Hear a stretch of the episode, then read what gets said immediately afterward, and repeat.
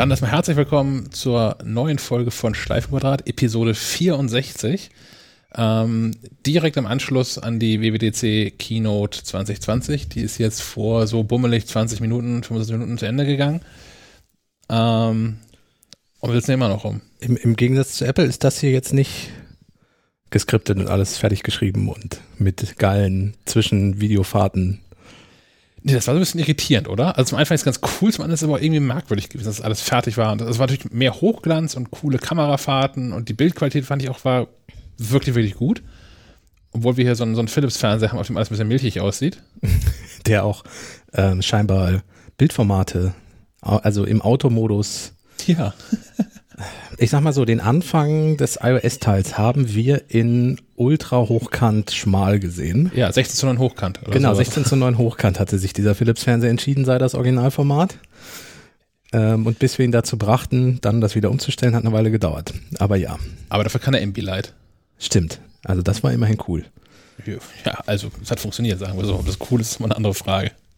Äh, ja, die, die heutige Präsentation. Also ich, ich fand es angenehmer und schöner und cooler als jetzt zum Beispiel dieses erste PlayStation-Ding, was direkt zu Corona anfing, wo sie drei virtuelle Zuschauer in den Vordergrund einblendeten. Ja.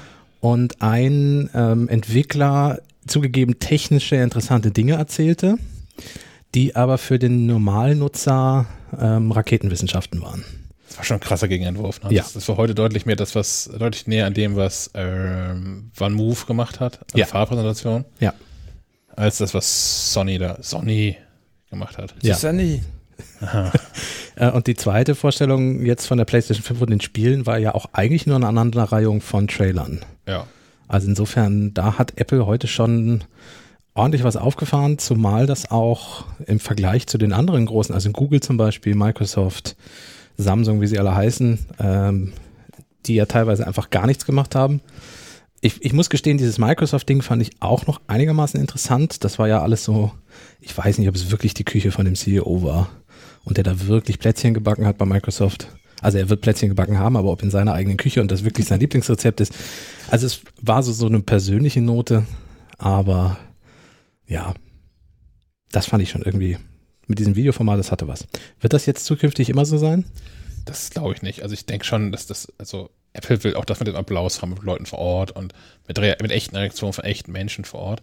Aber was ich angenehm fand, war die Geschwindigkeit. Mhm. Also Ja. so als Zuschauer, jetzt um irgendwie mitzuschreiben, was. Ja, für uns war es anstrengend. Ja. Aber so zum Gucken war es echt ganz gut, ja. War Tim, hab, also du hast es vorhin schon gesagt, aber mir fiel das dann auch nochmal auf, der hat heute den ernsten Part, oder? ja, total.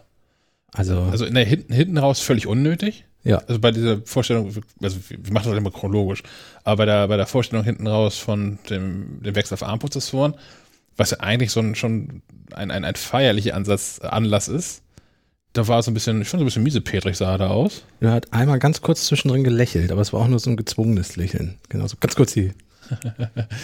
Ja, und am Anfang hat er, und das fand ich total gut inszeniert, das ist mir vorhin nochmal ehrlicherweise auf, auf dem Klogang aufgefallen. ähm, am Anfang hat der Tim ja noch was, äh, sich nochmal geäußert zu ähm, Rassismus, Ungerechtigkeit, äh, Ungleichheit, äh, natürlich vor allem in den USA. Ähm, ich will das fast gar nicht nochmal aufmachen, da haben wir neulich schon also drüber geredet und also das reicht auch, glaube ich, das, was wir darüber geredet haben. Ähm, aber ich fand es gut, dass sie das komplett aufgebrochen haben. Also ist auf die Bühne gekommen und hat sich dann mit dem, mit dem Rücken zum nicht vorhandenen Publikum hingesetzt. Das war, fand ich auch eine schöne, So, das, ja. schöne Geste, sag ich mal. Ja. Also man, man hat gesehen, das gehört gerade nicht zum Standardprogramm. Ja. Das Ja, machen das- wir jetzt einfach mal, weil es- weil es wichtig ist. Und es hat zwei Dinge gezeigt. Es hat einmal eine Trennung gehabt, thematisch zu dem Teil, der danach kam. Und es hat gezeigt, ich bin hier allein in diesem Theater und Ja. heute ist was anders. So. Ja. Also er hat Corona auch kurz erwähnt. Er hat ja auch gesagt, wir haben zwei riesige Krisen. Eine ist Rassismus, die andere ist gerade ein Virus. Ähm, aber trotzdem war Corona bei weitem nicht so präsent. Es war in dem Moment aber unglaublich präsent, weil es halt sehr eindringlich war, dieses, dieses leere Theater zu sehen. Ja. So. Aber ich finde, sie haben, haben sehr gut mit den, mit den Räumlichkeiten da ähm, gespielt. All das waren ja, ja wir, wir haben uns mehrfach an Jack, äh, James Bond und andere Actionfilme erinnert gefühlt bei den Kamerafahrten durch das Auditorium, durch den Apple, äh, Apple Park, Durch den Teich. durch den Teich, durch das Geheimlabor vom Russen. Äh, da kam dann plötzlich der Humor. Also vielleicht wäre es ein bisschen verteilt, dann wäre schöner gewesen mit dem Humor. Ich fand ihn an, du, du fandst ihn gut, ich fand ihn an einigen Stellen auch ein little bit too much. Den, den tanzenden Kevin? Den tanzenden Kevin fand ich, äh, äh, da musste ich mir mit der Hand gegen die Stirn schlagen, aber. Das war für anderthalb Sekunden, das war total gut. Und also der, der, er weiß doch auch, wie er aussieht und wie er wird. Ja. Das war, das war wirklich guter Humor. Es war vor allem alles so ein bisschen selbstironischer Humor, das ist schon in Ordnung. Ja, aber das ja. Hat, hat, Apple ja mindestens einmal immer im, im, Video, haben die das ja bei jeder Präsentation, ein lustiges Video. Und ich ja. fand es auch okay. Ich fand auch die ganze Präsentation schön anzugucken. Ja. Also, also wirkte nichts cringy oder so. Nee. Greg als Greg als Hauptmoderator, weil das war ja tatsächlich jetzt schließlich am Abend. Ja. Tim war ja nur so Opening und Ending. Ähm, ja, ich bin für eine eigene Bühnenshow, definitiv. Ich habe, also wurde gerade gesagt, äh, Craig als so der, der, wie sagt man das, Confrancier war nicht, das war schon Tim, aber ja. als, als die, die Hauptfigur. Was ist mit den ganzen anderen alten Helden? Also ich ewig nicht auf der Bühne gesehen, gefühlt auf jeden Fall Phil Schiller. Ja. Eddie Q hast du es, Sven, am Anfang schon erwähnt, aber auch ewig nicht mehr zu sehen. Ähm, Apple holt immer mehr, also nicht nur, aber auch immer mehr Leute aus der, aus der zweiten Reihe auf die Bühne. Ich meine, klar, das sind alles dann ja irgendwie Product Manager und die Menschen, die den Hut wirklich aufhaben bei den jeweiligen Produkten. Aber früher waren ja vielmehr die, die jeweils übergeordneten, die uh, Senior Vice Presidents auf der Bühne. Ähm, naja, sie wollen auch die Diversität äh, bei Apple zeigen, ja. denke ich. Ja, und ich habe nochmal eben geguckt, die, so in der, in der Apple-Führungsetage ist die leider auch noch nicht ganz so hoch. Nein, eben. Deswegen ja. können sie die nicht die ganze Zeit nach vorne nee. schieben, weil das wäre es dann mit Diversität ja. schon wieder gewesen. Aber ich finde, inzwischen merkt man auch, ähm, dass Apple das nicht spielt mit der Diversität. Also am Anfang, als sie das erste Mal das gemacht haben und äh, mehr Leute aus der zweiten Reihe geholt haben, dachte, dachte ich persönlich, ja, okay, jetzt, jetzt holen sie irgendwie jeden raus, der kein weißer Mann ist, um kein weißer alter Mann ist, um mal zu zeigen, dass ja noch andere Menschen arbeiten.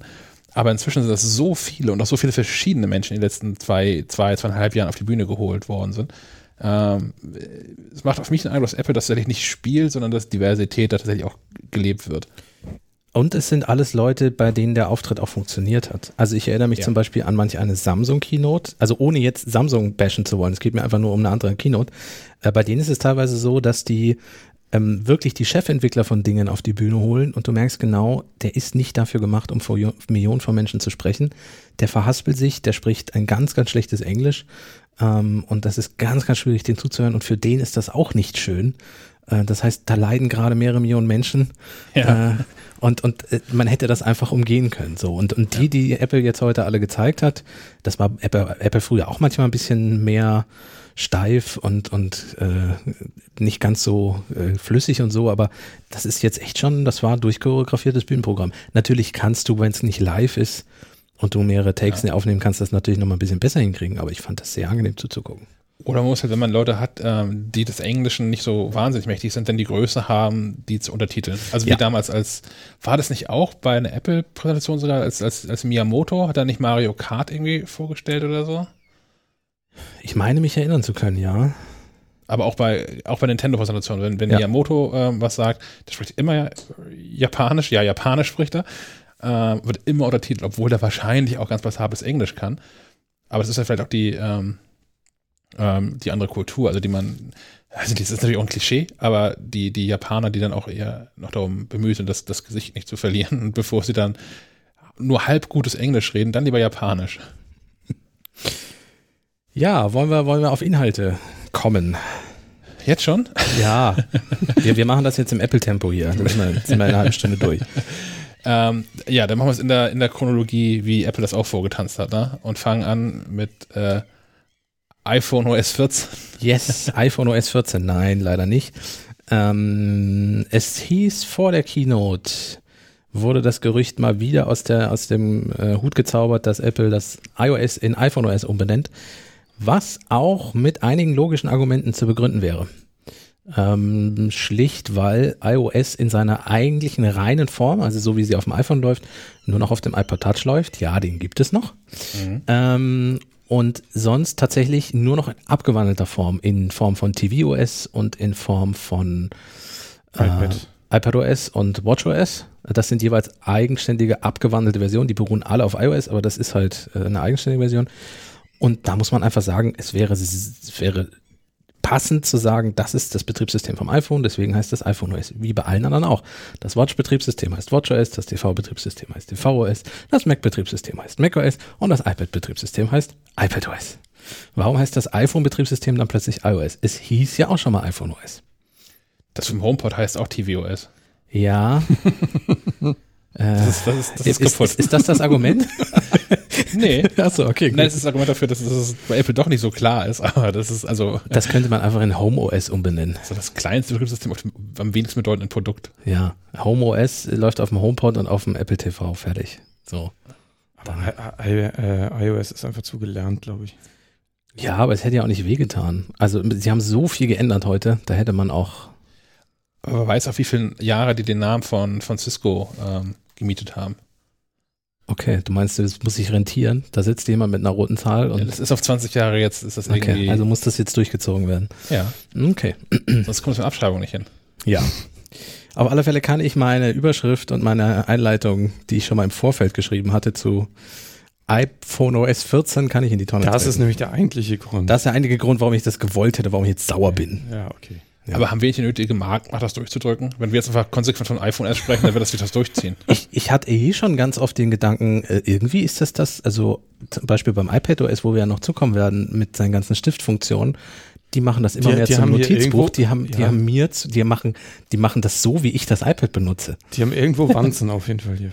Naja, oder sie hören unseren Podcast. Das wäre die naheliegendste Variante. Du meinst, du meinst wenn ein Podcast macht, muss verwanzt werden. Sven schüttelt den Kopf. Okay. Wir, wir haben hier drei Mikro, mindestens drei Mikrofone laufen, Sven. Ja, und inzwischen sogar alle die richtigen auf. Und ich glaube, es geht sogar live raus. Okay. Ähm, nein, aber es ist echt so, dass sie viele Dinge umgesetzt haben, die ich mir gewünscht hätte. Deswegen, warum nicht auch iPhone OS? Ja, aber was haben sie gemacht bei, bei iOS jetzt? Ja, stimmt, Entschuldige. Danke. Was haben sie denn überhaupt gemacht? Also zum einen, mh, mm, ich, ich mag dieses Argument nicht unbedingt, aber in dem Fall trifft es tatsächlich zu. Wir haben ganz oft Kommentare unter so neuen iOS-Artikeln, ist doch alles von Android geklaut. In dem Fall sind das zwei, drei, vier, fünf, sieben Funktionen, die ich so von Android tatsächlich auch schon kannte. Ich muss zugeben, ich kenne Android gar nicht, deswegen kann ich das überhaupt nicht beurteilen. Ähm, aber wenn du so ein typisches Android vor Augen hast, hast du doch diesen Homescreen mit den Widgets. Habe ich nicht. Auch nicht. Okay, nee. gut. Also, Apple kann jetzt auch Widgets auf dem Homescreen. Ähm, du kannst zu verschiedenen Apps verschieden große Widgets darstellen. Also, wenn wir mal von den typischen App-Icons ausgehen können, ist die, das kleinste Widget ist ein 4x4 App-Icon-Größe. Und dann gibt es noch ein 3x2 quasi, also ein sehr breites. Und 4x2. Ne? Und 4x2 gibt es auch noch, genau. Ähm, dann kann man zum Beispiel die Wetter-App so vergrößern, dass sie das, den aktuellen Standort mit dem aktuellen Wettertemperatur und den aktuellen Wetterbedingungen anzeigt. Ähm, und ja, so ein bisschen mehr Informationen zu sehen sind. Mit dem Kalender geht das. Ähm, es gibt ein äh, automatisches Widget, was sich befüllt je nach Tageszeit und was gerade benötigt wird und den Nutzer kennenlernt, so wie das Siri Watch Face, was man ja auch kennt von WatchOS. Ja, oder die Vorschläge in der, in der Suche, die Siri Suggestions. Genau. Ja. Ähm, ja. Aber die hat am Anfang so eine Animation, wo sie hier ein Widget da, Widget da und hier kurz noch wieder die hin geschoben haben und auf mehreren Bildschirmseiten. Und ich fand das sehr chaotisch. Und ich habe auch so, ja. ich, ich vermisse es bisher auch nicht. Ich weiß, es geht vielen Menschen so, dass die das äh, äh, sich, sich gewünscht haben, dass von Android mal geklaut wird. Ähm, ich, ich persönlich, boah, ich wüsste nicht wofür. Also ich, es gibt ja schon Widgets auf dem, auf dem ganz linken Homescreen, also links vom Homescreen. Ähm, und eigentlich mir persönlich äh, reicht das tatsächlich. Das ist aber noch ein Wisch weniger, den du machen musst, ne, weil du direkt drauf guckst. Ja, aber dafür sind meine Apps halt aufgeräumt vernünftig. Also ich. Ja, vor allem ist, ist obwohl das ähm, Wetter-App-Widget da ist, kannst du trotzdem, ist daneben noch die Wetter-App. Also die würde ich dann an der Stelle vom Homescreen wegschmeißen. Also. Ja, ja, ja, ja. Genau. Also das hat mich auch ein bisschen irritiert, dass die nicht statt dem App-Icon dann sind. Sind sie nicht? Nee, das, okay, auf, den, auf den Screenshots war, glaube ich, auch zu sehen, Wetter-Widget und daneben die Wetter-App. Also ich denke, dass man es aufräumen kann und die einfach woanders hinschieben kann. Ähm, nee, ich habe hier Screenshots offen, da ist es nicht so. Da ist es nicht Obwohl, so. Obwohl, da ist die News-App unten auch nochmal. Aber ich habe auch keinen Platz für. Also ich habe, also ich brauche bei meinem iPhone 11, äh, also ich habe das iPhone 11 Pro, ähm, ich brauche schon die Apps, die ich da auf dem ersten Home habe. Das sind die, die ich auch wirklich regelmäßig im Sinne von mehrfach Ich benutze das einfach falsch. Holding it wrong. ja, vielleicht ist das so. Aber äh, Also ich für mich werde diese, dieses Wetter-Widget wahrscheinlich nutzen, weil ich das ganz cool finde, auf einen Blick zu sehen, aber ich werde mir nicht das riesige Kalender-Widget da reinpacken. Mm, dafür ist mein Kalender auch zu leer, aber ja. Meiner zu voll. ähm, nee, ich glaube, Apple will sowieso, glaube ich, dass man das iPhone, dass man diese von diesen ganzen Homescreens wegkommt. Ich weiß nicht, wie viele mhm. Apps hast du drauf? 500? Wie viele Homescreens hast du? Ich habe ziemlich genau 300 Apps drauf, 297 oder so. Also weiß ich, ja, aus der Pistole geschossen, weil mich heute Mittag schon mal gefragt hat. Ich habe eins, zwei, drei, vier, fünf, studiert. sechs.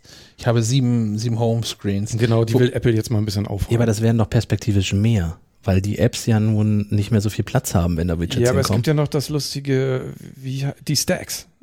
Der Homescreen auf dem Homescreen. Ja. Ja, wo ist, Stacks ist ja irgendwie für, ist ja ein Widget, was mehrere Widgets abbilden kann. Genau, da schreist du genau. dann nicht zur Seite, sondern nach oben durch das Widget durch. Ja da hast du dann die Punkte auch seitlich. Also das war das, wo ich am, wo ich dachte, jetzt wird's wirklich unübersichtlich. Also du kannst nach links wischen, nach oben wischen, nach unten wischen, nach rechts wischen. Und irgendwann 3D, kannst du noch ja, reindrücken. Genau, irgendwann 3D und dann fliegt das iPhone in die Luft. Wobei das das Einzige war, was ich wirklich so ad hoc sinnvoll fand, weil das ja auch smart sein soll und dann die ja, Widgets einblendet, die man äh, regelmäßig in Situationen Hast du das Siri Watchface mal benutzt? Ja. Das ist doch nicht smart. Nee. Na also, dann wird das auch nicht smart werden. Ich benutze aber viel die Suche. Also ich starte Apps häufig über die Suche, weil ich ja. nicht keine Ahnung habe, wo, wo, in welchem Ordner die jetzt versteckt sind. Und da drunter findet, findet man ja auch die Siri-Vorschläge. Mhm. Die sind auch, also die lernen dazu. Klar, man muss sie benutzen. Aber dann lernt äh, Apple auch, äh, lernt das iPhone auch dazu. Und so ähnlich stelle ich mir das bei den Stacks vor, dass wenn, wenn ich, wenn es abends wird und ich will wie gewohnt irgendwie mein, was auch immer, mein Hörbuch anmachen oder so, dass er mir dann direkt die Audible, den Audible Stack anzeigt so verstehe ich das Siri Watchface auch, aber es hat halt nie bisher so funktioniert.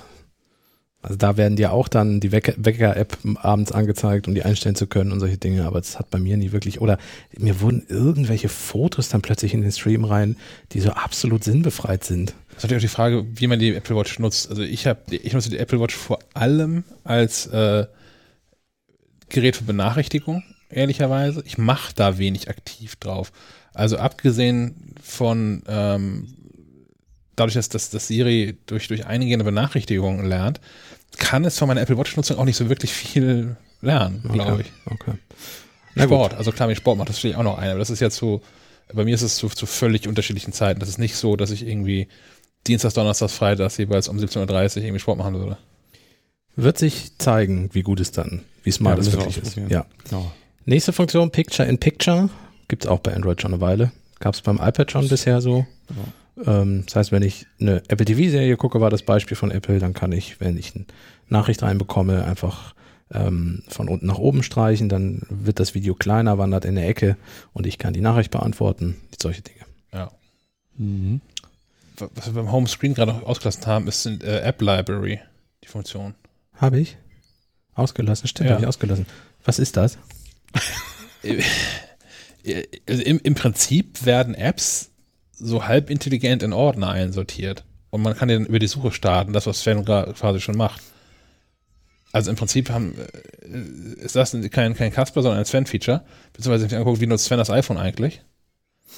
Die, die Betas sind draußen, hier live, wenn ihr hört. Ich habe gerade. Developer-Beta, ne? Public Beta im ja, ja, genau. Juli. Genau. Aber meine Apple Watch äh, fing gerade an. Immer wenn die sieben, acht Benachrichtigungen hintereinander raushaut, weiß ich, oh, Post von Apple. Apple hat gerade Updates für Betas rausgebracht. Ja. Äh, ja, aber also die, die, die, die Apps sind automatisch in solche Ordner einsortiert.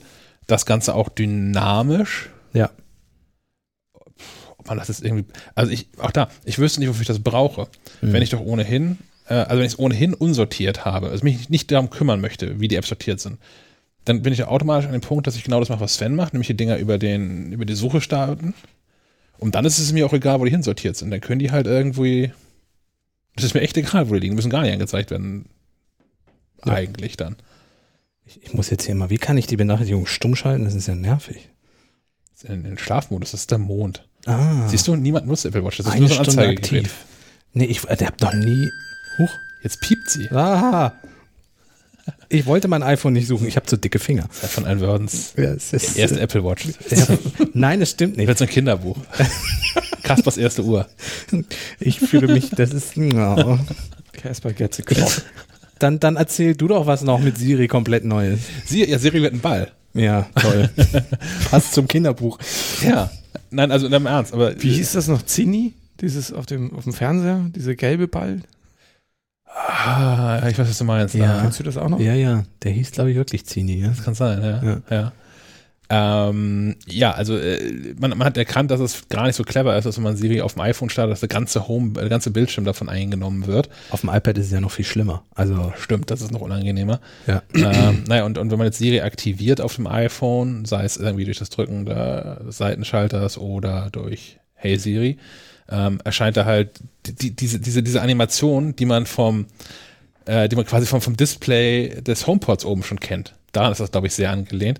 Gut, auf dem iPhone ist sie auch schon drauf. Das steht ja auch jetzt schon bei iOS 13. Aber das ist alles, was man von Siri ähm, dann erstmal zu sehen bekommt.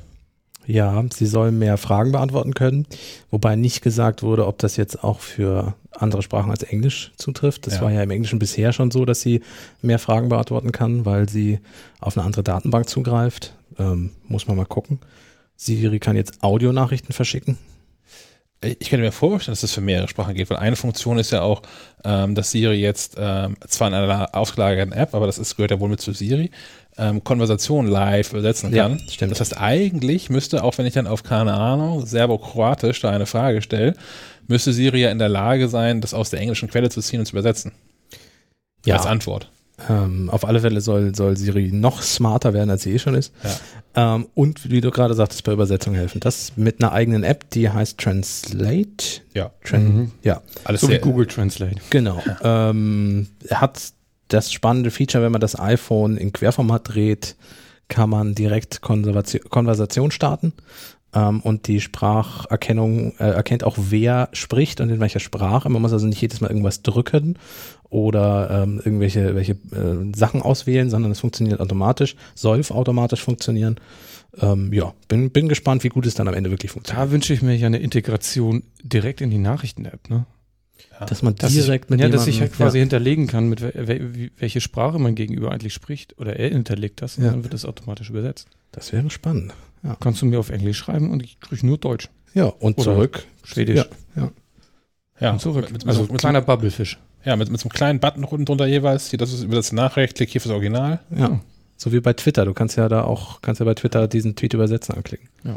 Das wäre eine feine Geschichte. Aber aber ich, so wie das aussieht, brauche ich auch tatsächlich ähm, das, das, das iPhone in der Hand für dieses Siri Translates, um, damit es funktioniert. Ne? Weil eigentlich wäre das ja, wo du gerade schon Barbefisch sagtest, eine, eine großartige Erweiterung für ähm, die AirPods Pro. Zum Beispiel, ja. Dass ich irgendwie von mir aus auch diese App nochmal irgendwo starten muss oder sagen muss, hier, äh, hallo Siri, mach mal Translate an. Und dass es dann einfach live über die, die AirPods Pro funktioniert. Ähm, man muss mal gucken, wie, wie, wie gut das dann am Ende wirklich, weil ich hatte heute schon wieder einen kleinen Disput mit Siri. ähm, wir lasen von der Zeitung. Ich, ich, ja, ich, ja, es gab einen kleinen Amoklauf auf dem Weg nach Kiel. Warst du kürzlich in Stuttgart? Nein, das nicht. ähm, ich hatte eine Sonnenbrille auf. Dementsprechend funktioniert Face ID nicht, weil ich eine uralte Ray-Ban habe aus den 80ern. Sind vor einigen äh, Jahren auch wieder in gewesen. Ich glaube, sie sind schon wieder out. Ähm, und die hat ähm, Gläser, wo das Infrarot nicht durchkommt von Face ID. Das heißt, dementsprechend ja. sagt das Ding immer, äh, du bist nicht der, der du vorgibst.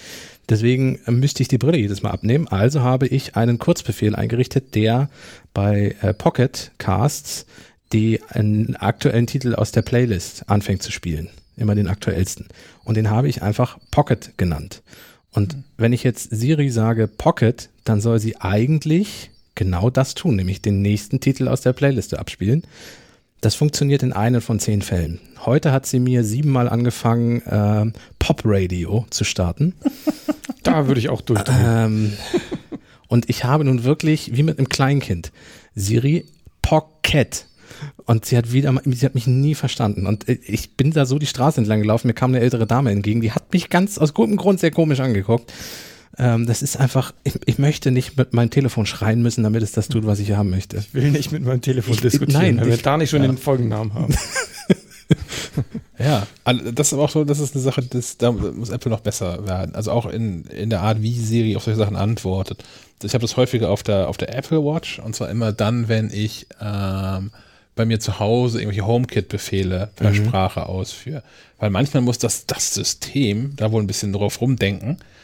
Und ich, ich gebe dem Scheißteil einen Befehl und es sagt so, nicht wortwörtlich, aber sinngemäß und nicht weit davon entfernt, ich melde mich, wie ich soweit bin. Ja, genau. Also, nee, nee, Computer. Ich bin jetzt soweit. Genau, richtig. Du hast soweit zu sein. Ich will jetzt, dass das Licht angeht und nicht in ja. zehn Minuten. Ja. Ja, ja.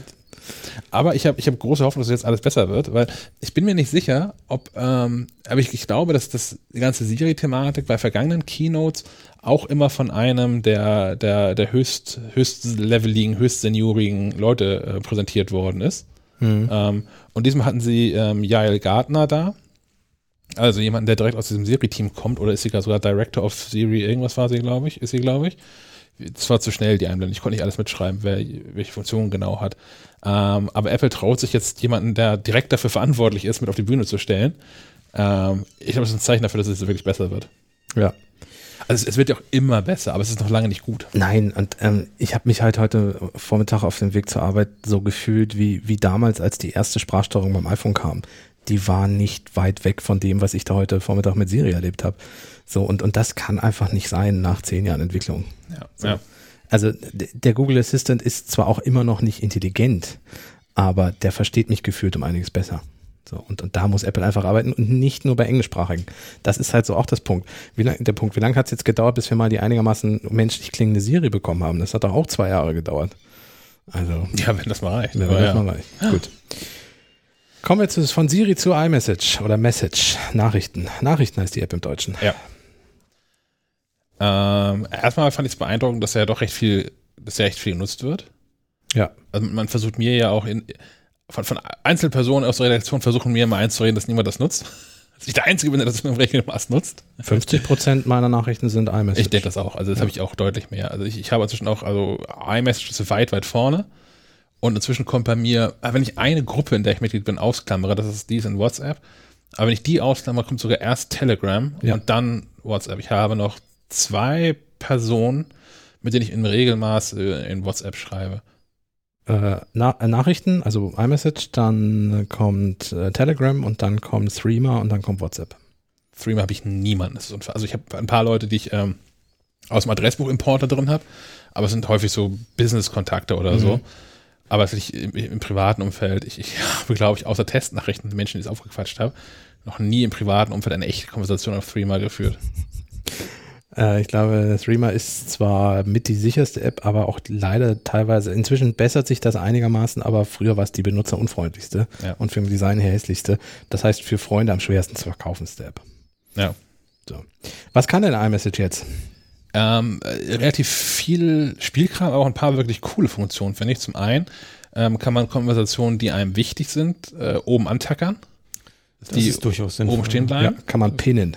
Ja, das finde ich toll. Achso, du fotografierst nebenbei hier Möwen auf dem Dach. Fotografiere Möwen auf dem Dach. Die haben sich jetzt nämlich, wo ich sitze, wieder hierher getraut. Soll ich sie nochmal erschrecken live? Sind vom Hemd geblendet. Gibt es das eigentlich mit Metallic-Farben vielleicht noch? Das, äh, das leuchtet im Dunkeln. Ah, genau. Ernsthaft? Nein, tut's nicht. Oh. Äh, genau. Man, man kann Konversationen pinnen, das finde ich halt praktisch. Ähm, Inline-Replies mhm. ähm, ist das, was WhatsApp im Prinzip auch schon macht. Das ist nur besser dargestellt, finde ich. Also, wenn. Bei WhatsApp kann man antworten, aber ja. Inline-Replies? Also, ja, ja, ja, so, ja, ja, warten Sie ab. ähm, okay. Wenn, wenn, wenn, wenn du jetzt, wenn du Sven in WhatsApp was schreibst in so einer Gruppe und Kasper hat dann schon drei, vier Nachrichten geschrieben und ich möchte auf die Nachricht von Sven antworten dann wird ja einmal die ganze Nachricht neu unten zitiert und meine ja. wird hinten unten dran. Ja, ja, ja genau. So, das ist ja im Prinzip auch eine Inline-Reply. Und bei, bei, bei Google, äh, bei, bei Apple ist es irgendwie anders gelöst, nämlich, dass ich, ich kann direkt Bezug nehmen auf eine vorige Nachricht. Meine Antwort steht ganz unten drunter und die sind aber mit so einem, mit einem Faden, einem Thread verbunden. Ja, es, ist, es ist so ein bisschen, es ist eine grafische Lösung, wie sie bei Slack auch ist für Leute, ja. die sie kennen. Heißt aber auch vor allem, du hast ähm, die, äh, wenn jetzt auch keine Ahnung, dann in der Gruppe mehrere Leute auf die Nachricht von Sven Bezug nehmen, hast du nicht 35 Mal ein Zitat von Svens Originalnachricht da stehen, ja. sondern das ist einfach nur eine, eine, eine visuelle Verbindung der aktuellen Antwort zu der originalen ähm, Nachricht oder, oder Frage. Und das finde ich ist, das ist finde ich schick gelöst tatsächlich. Wenn sich die, die, die Nutzer jetzt noch angewöhnen, Fragen auch in einzelnen Fragen zu stellen, kann man auf einzeln auf die, Antwort, äh, auf die Fragen antworten. Ja, also richtig so wie so Foren-Threads das aufmacht. Ja, genau. Ja. Weil, wenn man sechs Fragen in einer äh, in eine Nachricht schreibt, ist es immer schwierig, darauf ja. Bezug zu nehmen. Ja. Aber immer kann man jetzt auch Leute in Nachrichten erwähnen. Genau, das richtig. ist auch schön. Da kann ich schreiben, Shaggy, was zur Hölle sollte das? Ja, und man kann filtern danach. Ich kann sagen, hier diese Gruppe stumm schalten, aber immer wenn mein Name erwähnt wird, dann möchte ich das bitte wissen. Nutzt Apple intern Slack, kann das sein?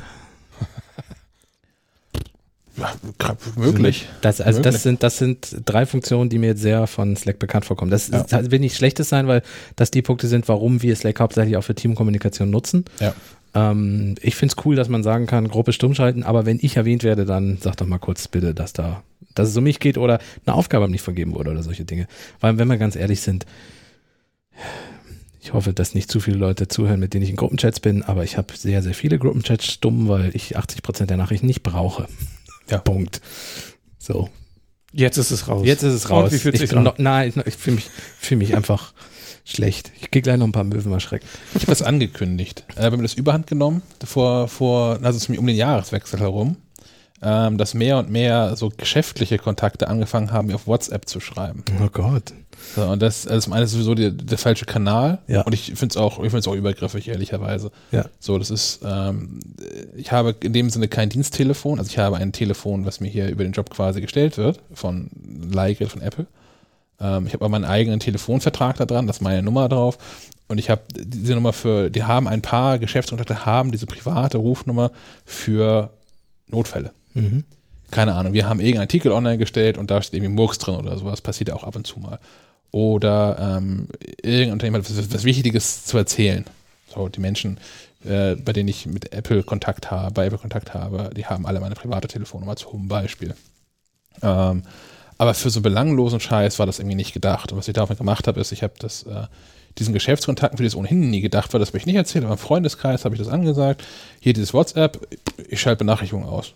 Ja. Wenn ihr irgendwas von mir wollt und irgendwie die, die Erwartung habt, dass ich da innerhalb von einer Woche darauf antworte, dann nutzt einen anderen Kanal. Da, ja, ihr wisst ja, wie ihr mich erreicht. Ja. Ja, finde ich gut. Äh, es gibt jetzt noch Fotos für Gruppen. Sind jetzt auch noch möglich. Also wenn man die Familiengruppe Ah, um die, um die, um die zu, In iMessage, genau. zu kennzeichnen quasi. Zu kennzeichnen, Gruppe, ja. genau. Ja, so wie es bei WhatsApp ja auch schon geht oder bei ja. Telegram, Streamer. Aber man sieht auch anhand der Icons direkt, wer denn in dieser Gruppe wohl ist. Genau, weil die sich, je nachdem wie häufig die Nutzer dort schreiben, auch in der Größe oben dieses Gruppenfoto sammeln. Das finde ich unangenehm. Ja, das ist, äh, da, da werden aber die, die, Och, ist doch mal ganz gut. Die ganz gesprächigen Leute sofort sichtbar. ähm, ja, ist, äh, so ein äh, und ähm, was auch noch ist, du siehst, wenn in der Gruppe geantwortet wird, so ein kleinen Icon, wer gerade da in der Gruppe was geschrieben hat. Ja. Äh, auf diesem Gruppenfoto. Ich frage mich, für wie viele Mitglieder das geht. Also diese, diese iMessage-Gruppen können ja recht groß werden. Und so, also in Apples Beispiel waren das irgendwie fünf oder was, die da oben angezeigt worden sind, fünf, sechs Gesichter. Ja. Wenn du auf einmal 12, 13, 14, 20 Mitglieder in einer Gruppe hast, werden dann alle winzig Nein. klein angezeigt oder nur die populärsten fünf? Ich glaube nur die fünf, die, die lautesten. Die fünf. lautesten fünf werden, glaube ich. Das ist das bessere Wort, ja, nicht populärsten, ja. die lautesten, ja. ja. ja. Ja, dann gab es äh, zur Karten-App einiges. Ähm, da kann man im Grunde aber zusammenfassen, ähm, wenn ihr nicht in Amerika lebt, dann brauche ich das im Moment noch nicht zu interessieren. Ähm, UK, Irland und Kanada werden auch mit einigen neuen Funktionen ausgestattet, aber der Rest der Welt muss mal wieder in die Röhre gucken. Und, und, und das Schlimmste ist, wir müssen auf ja, die Fahrradnavigation das warten. Das ist richtig schlimm. Wir saßen da jubelnd, als, ja. als Apple vorstellte, jetzt auch endlich Fahrradnavigation in Apple-Karten. Und dann kam in diesen fünf großartigen Städten. Drei davon USA, zwei China. ja, so, ne? Beijing, wow. New York, San, San Francisco. Francisco. Also richtig, also ja, dauert noch eine Weile. Bis das in Kiel ist. Ich, ja. Haben wir hier die ganzen fliegenden Autos, brauchen wir keine Fahrräder mehr. Nee. Ich meine, die Nahverkehrsgeschichten sind hier auch noch nicht. Äh, ist jetzt, glaube ich, in Hamburg inzwischen mal endlich angekommen. Ja, gut, wir haben ja auch keinen ÖPNV, der dieser Bezeichnung gerecht wird hier in Kiel. ja, aber es gab es ja jahrelang nur in Berlin. Also in einer einzigen Stadt in Deutschland. Ja, nu. Ja, gut.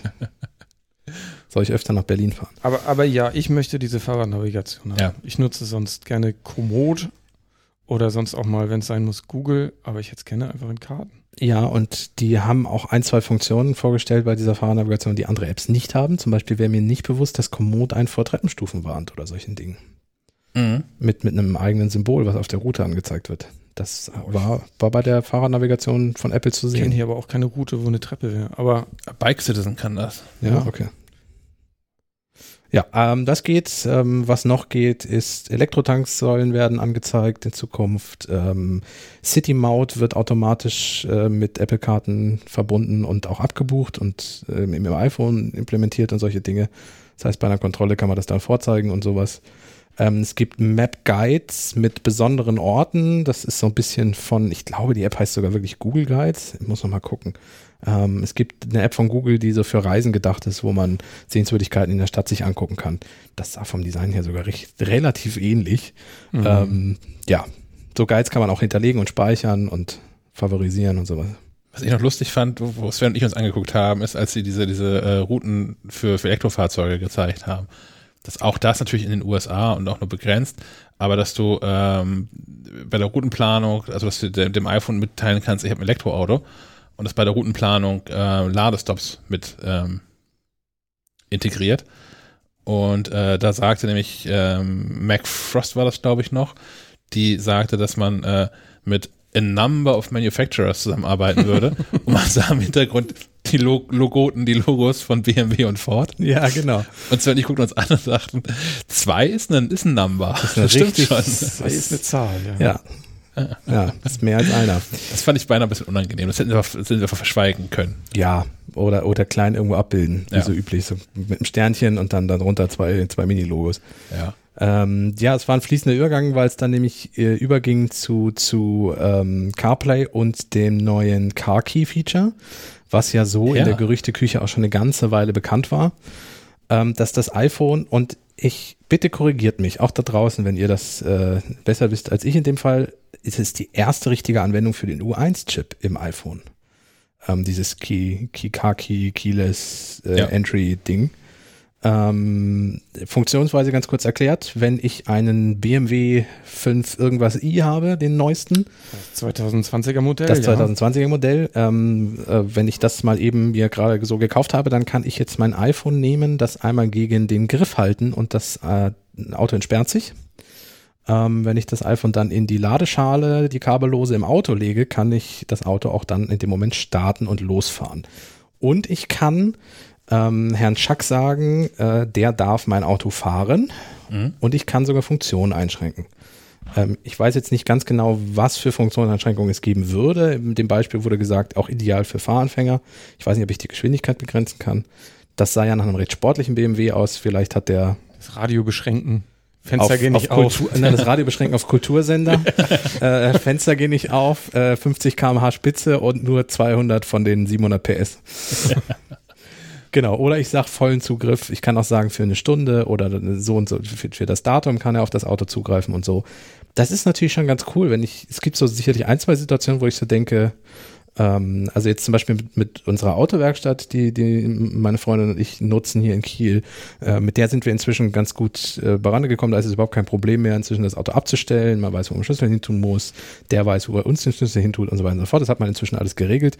Aber wie cool wäre, wenn man dem beim iPhone einfach sagen könnte, hier, solange das Auto bei dir steht, hast du die Möglichkeit, es anzumachen und loszufahren. Ja. So. Denkt, dass er ein iPhone benutzt, ne? Dann hätte er vielleicht eins. Aber ich, wenn ich den neuen BMW habe, also nee, ich, nee, der muss auch gar nicht in die Werkstatt, glaube ich. Der ist doch so neu. Und nicht in die Werkstatt. Und, doch. Um ehrlich zu sein, ich würde mit jedem Auto in diese Werkstatt fahren. Ich nenne jetzt keine Namen, okay, aber okay. Ähm, eine gute Werkstatt ist schon sehr viel wert. Das stimmt. Ich glaube, er möchte den einfach nicht haben. Ja, Zu viel Elektronik, den möchte er gar nicht anfassen. Aber ich würde ja, also mein Traumauto ist äh, 40 Jahre älter als dieser BMW. Ist das die Werkstatt da neben Danfoss? Äh, neben Lille. Ach, in Kiel. Ja, okay. in Kiel. Ja, ja, nicht in Neumünster. Okay. In Kiel. Äh, wenn du, wenn du von, wenn du von Aldi und Dingsbums äh, auf den Lille-Parkplatz fährst, ja. gegenüber davon ist die quasi. Ja. ja. okay. Können Sven und ich wärmstens empfehlen. Nur für ältere Autos. Ja, man, ja, man muss mal fragen, ob auch neuere Fabrikanten. Also, aber Sven und ich fahren keine neuen Autos, deswegen ja. wissen wir nicht. Zählt meiner als alt? Du weißt das auch schon, das ist neun. Ob er Hybrid, aber das Hybrid. ist halt Hybrid, ja, aber das, aber das musst du hier die Strom, Stromausbildung haben. Genau. Ja, ja, wahrscheinlich nicht. Ich hätte gerne ein, ein Feature von, ähm, von, von CarPlay. Ja. Also zum einen hast du natürlich wieder das Wichtigste übergangen am Anfang. Ich wollte gerade sagen, das wichtigste Feature Wallpaper. Ja, entschuldigt, entschuldigt. Wir lagen mit Tränen in den Augen unter dem Tisch. Endlich können wir in CarPlay, vor Freude, vor Freude so natürlich, weil wir uns endlich, ja. endlich einen Satz an äh, Apple Wallpapern für. Ja, endlich passt das Autoradio zum Auto. Ja, ja. ich kann, kann so ein BMW Wallpaper dahinter machen und so. Geil. Das ist die Frage, ob man eigene erstellen kann. Das hat er nicht gesagt. Nee. Ich fand, ich fand eine Zahl ganz spannend. Sie hatten relativ wenig Zahlen heute, aber eine war 80 Prozent aller Neuwagen können CarPlay. Ist schon eine Aussage. Weltweit und 97 Prozent in den USA. Ja.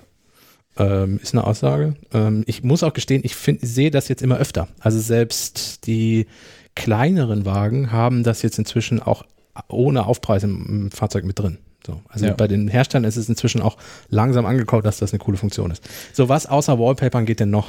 Ne, was, was, mir, was mir fehlt, ist noch, also ähm, ich, ich verstehe schon, dass es diverse Funktionen gibt, die ähm, halt nur in neueren Autos funktionieren. Ja. Also gerade wenn ich dann limitieren möchte, äh, welche Funktion auch immer, dann muss das Auto halt auch in Anführungszeichen intelligent genug für sein.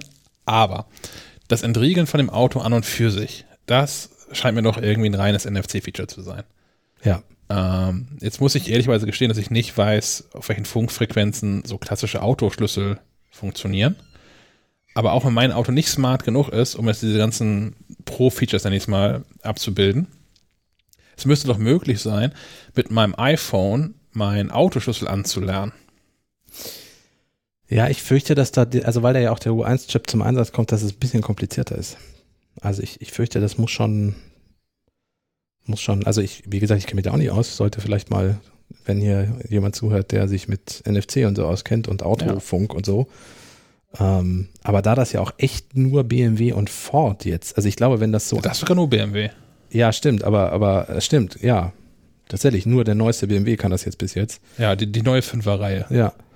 Hm. Also, es scheint ja da doch nicht so zu sein, weil dann hätte man ja gesagt, hier übrigens, alle Autos, die in den letzten zehn Jahren und so. Ja. Sprech mal mit deinem Car-Dealer. Ja. Die nächste spannende Frage ist noch, ob das auch mit der Apple Watch dann geht. Also weil bisher bei, in, bei der Demonstration ähm, haben sie das iPhone aus der Tasche gepopelt, um das Auto zu entsperren. Ja. Und das ist eigentlich für mich nicht ein klassisches Apple Watch-Feature. Nee, da sind die Keyless Go-Geschichten, die Autos bis jetzt können, praktischer. Sie sind nicht sicherer, weil wir ja ähm, in letzter Zeit auch wieder vermehrt, und das ist eigentlich schon seit ein paar Jahren so, seit diese Keyless Go Features, äh, also die ersten waren einfach absolut unsicher, komplett unsicher. Ja. Da, das, da hättest du dein Auto auch einfach offen rumstehen lassen können. Ähm, inzwischen ist es so, dass, dass wenn du dein Auto nah am Hauseingang parkst und den Schlüssel am Schlüsselbrett direkt am Eingang äh, hinlegst, kann ein ähm, Autodieb mit einem äh, Rucksack, der das Funksignal von deinem Schlüssel verstärkt, äh, sich zwischen deine Haustür und dein Auto stellen, das Auto damit öffnen durch die Verstärkung und damit wegfahren. Ähm, und sowas wird, glaube ich, durch den U1-Chip, hoffe ich zumindest, äh, verhindert. Ähm, das heißt, diese ganzen Keyless Go-Geschichten sind auch ja, bei Sicherheitsforschern nicht so richtig beliebt, ähm, aber ich, also die Leute nehmen das, was am praktischsten ist, am einfachsten. Ja, aber noch ist das für mich komfortabel. Also auch wenn ich jetzt das, den, den, den Schlüssel anlernen könnte mit dem iPhone, ähm, das sah ja immer noch aus, dass man das irgendwie bewusst aktivieren muss, um iPhone das Auto zu entsperren. Jetzt habe ich meinen Schlüssel, habe ich in der Hosentasche und dann kann ich die Tür aufmachen. Ja. So wie ich nah genug dran bin, entsperre die Tür. Aber du musst den Schlüssel mitnehmen. Ja, ja, genau, ja. Aber es ist, es ist komfortabel. Ich immer mit. Ja. Ich Autoschlüssel nicht. Ja. Ja, ist wahrscheinlich super. Aber du hast, schon, du hast schon recht, die Uhr kurz an den Türgriff zu halten wäre einfacher. Ja, aber ja. die aktuelle Apple Watch kann noch keinen, hat noch keinen U1-Chip, man weiß aber nicht. WatchOS, äh, Watch, die Apple Watch Series 6, 6 weiß ich nicht, vielleicht hat die einfach einen U1-Chip und fertig ist die. Wahrscheinlich heißt die auch 10 einfach die nächste. Watch Series 10 hat dann so eine Notch oben. Ja, eine römische 10 als und, und, und kein Home-Button mehr. Ja, irgendwie, irgendwie sowas. Okay, gut, werden wir sehen.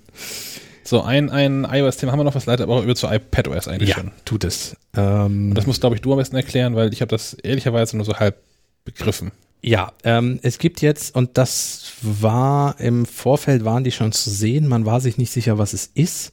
Die waren schon geleakt worden. Das sind so kreisrunde QR-Codes die auch nicht mit so eckigen Dingern sind, sondern mit so Strahlen. In der Mitte ein Apple-Logo oder ein App-Logo und man war sich nicht sicher, was das ist. Man dachte, dass das irgendwie mit Augmented Reality was zu tun haben könnte oder so. Äh, jetzt ist raus, dass die sogenannten App-Clips heißen die. Ähm, zum Beispiel an einem, und das war das Beispiel, was Apple auch gebracht hat, an einem E-Roller angebracht sein können, der in irgendeiner Stadt rumsteht. So, dann kann ich als Nutzer an diesen E-Roller rantreten, diesen App-Clip wahrscheinlich mit der Kamera-App äh, ansehen. Dann öffnet sich ähm, eine Art, ja, nicht installierte Version der App, so wie man es bei Mac ja auch kennt. Man kann ja Apps auch ohne sie zu installieren äh, öffnen in vielen Apps. Man muss ja nicht immer installieren. Installieren heißt ja bei Mac auch eigentlich nur in den Programmeordner schieben. Die funktionieren ja auch auf einem, auf einem externen Laufwerk und solche Dinge. Äh, und das scheint jetzt auch mit iOS-Apps zu funktionieren. Und in dieser Apple App Clips Version muss man auch keinen Account erstellen, weil das mit Login with Apple funktioniert. Man muss keine Kreditkartendaten hinterlegen, weil das nur mit Apple Pay funktioniert. Das heißt, rein theoretisch gehe ich auf diesen Roller zu, scanne diesen QR-Code ein, drücke Anmelden, drücke Bezahlen mit Apple Pay, lege los, ohne eine App installiert haben zu müssen und kann den Roller nutzen und wieder abgeben. So. Diese Clip-Apps sind als etwas anderes App-Symbol auch zu sehen auf dem Homescreen. Die tauchen da auch auf und ich kann sie mit einem Druck dann auch vollständig installieren, wenn ich das möchte. So. Finde ich ganz cool, weil ich tatsächlich, ich, du hast ja einige hundert Apps, äh, bei meinen, ich weiß nicht, ich habe glaube ich 100 Apps, aber 80 Prozent davon nutze ich nicht regelmäßig. Mir würde es also tatsächlich reichen, die vielleicht maximal als so Clips zu haben und nur dann zu nutzen, wenn ich sie brauche. Sie würden dann wahrscheinlich auch weniger Speicherplatz wegnehmen ähm, man kann App-Clips. Die sind sogar begrenzt ne, auf 10 Megabyte. Genau, ja, stimmt, genau. Man kann App-Clips äh, zum Beispiel auch in Webseiten einbinden, um mit seinen ähm, Apps auch Werbung zu machen, äh, auf, App, auf Webseiten und so. Ja, finde ich ganz spannend. Die Entwickler müssen das aber natürlich vorbereiten, ihre Apps dafür. Die müssen eine Clip-Version davon bauen. Das geht aber so ein bisschen in Richtung dann von, von Progressive Web Apps, oder? Weiß ich nicht, was, also. Also von der Funktionalität her. Ja, abgespeckte Version, limitierter Funktionsumfang. Genau, und für Apple natürlich von Vorteil und in gewisser Weise auch für die Kunden, weil datenschutzkonform, also weil nur die Login with Apple und Apple Pay Geschichten funktionieren. Das heißt, App-Entwickler, die das anbieten, können zum Beispiel auch, haben es sehr schwer, irgendwelche Dinge zu tracken. Ja. Weil sie auch keine, kaum personenbezogene Daten bekommen und solche Dinge. Muss man mal gucken, wie die App-Entwickler das annehmen. Aber es ist, für mich wäre es ein Argument, wenn ich so einen Roller sehe, ich habe die ja auch mal ausprobiert in Hamburg, da musst du dann eine App installieren, du musst den Einrichtungsprozess durchstarten, du musst deine Daten hinterlegen, dann kriegst du noch eine SMS mit einem Code, den du noch eingeben musst und äh, per Fax beantworten musst. Genau, dann stehst du zehn Minuten ja. vor diesem Roller, bis du losfahren kannst. Ähm, und das wäre mit so einer App-Clips-Geschichte natürlich deutlich schneller ich fand, was ich krass fand, ist, das ist eine der, der Apple-liegsten Sachen, die Apple in den letzten Jahren so gemacht hat, dass sie einen neuen QR-Code erfunden ja. haben. ja, einfach in rund und mit Streifen statt mit Ecken. Ja, das ist, äh, ein Stück weit ist es albern, natürlich ist es auch cool, weil du kennst den natürlich sofort, das ist aha, äh, gerade bei dem Beispiel diesem Roller. Ja. Aha, hier geht das alles ein bisschen einfacher. Das ist schon auch irgendwie smart, dass das sich unterscheidet, aber ich dachte, meine Güte, wir haben jetzt seit 34 Jahren haben wir QR-Codes das, das, hatte ich, das hatte ich bei der Präsentation nicht direkt verstanden. Ich dachte, das sei auch irgendwie ein NFC-Chip oder so. Ja, es geht beides. Man kann die auch, also diese, diese, diese App-Clips kann man auch per NFC triggern. Haben sie gesagt. Haben sie gesagt, okay, weil, weil ähm, ich dachte, dass jetzt, dass das eine Überleitung wird zu den AirTags, über die wir im Podcast hier auch schon mal gesprochen haben. Ein oder andere Mal, ja. Die nun nicht vorgestellt wurden. Wir reden ähm, auch noch so lange darüber, bis sie kommen. Ja, auch da muss ich sagen, Apple hört diesen Podcast, vielleicht hören sie irgendwann auf uns. Ähm, ja, die, die, die äh, AirTags wären cool gewesen, weil das ja auch so kleine runde Dinger sind mit NFC und solchen Dings, solchen Geschichten. Ähm, das wäre ein nahtlos fließender Übergang gewesen. So ja, ist natürlich noch einfacher, wenn auf diesem, diesem Roller so ein AirClips NFC-Chip ist und ich einfach das iPhone kurz dagegen halten muss. Genau. Ja.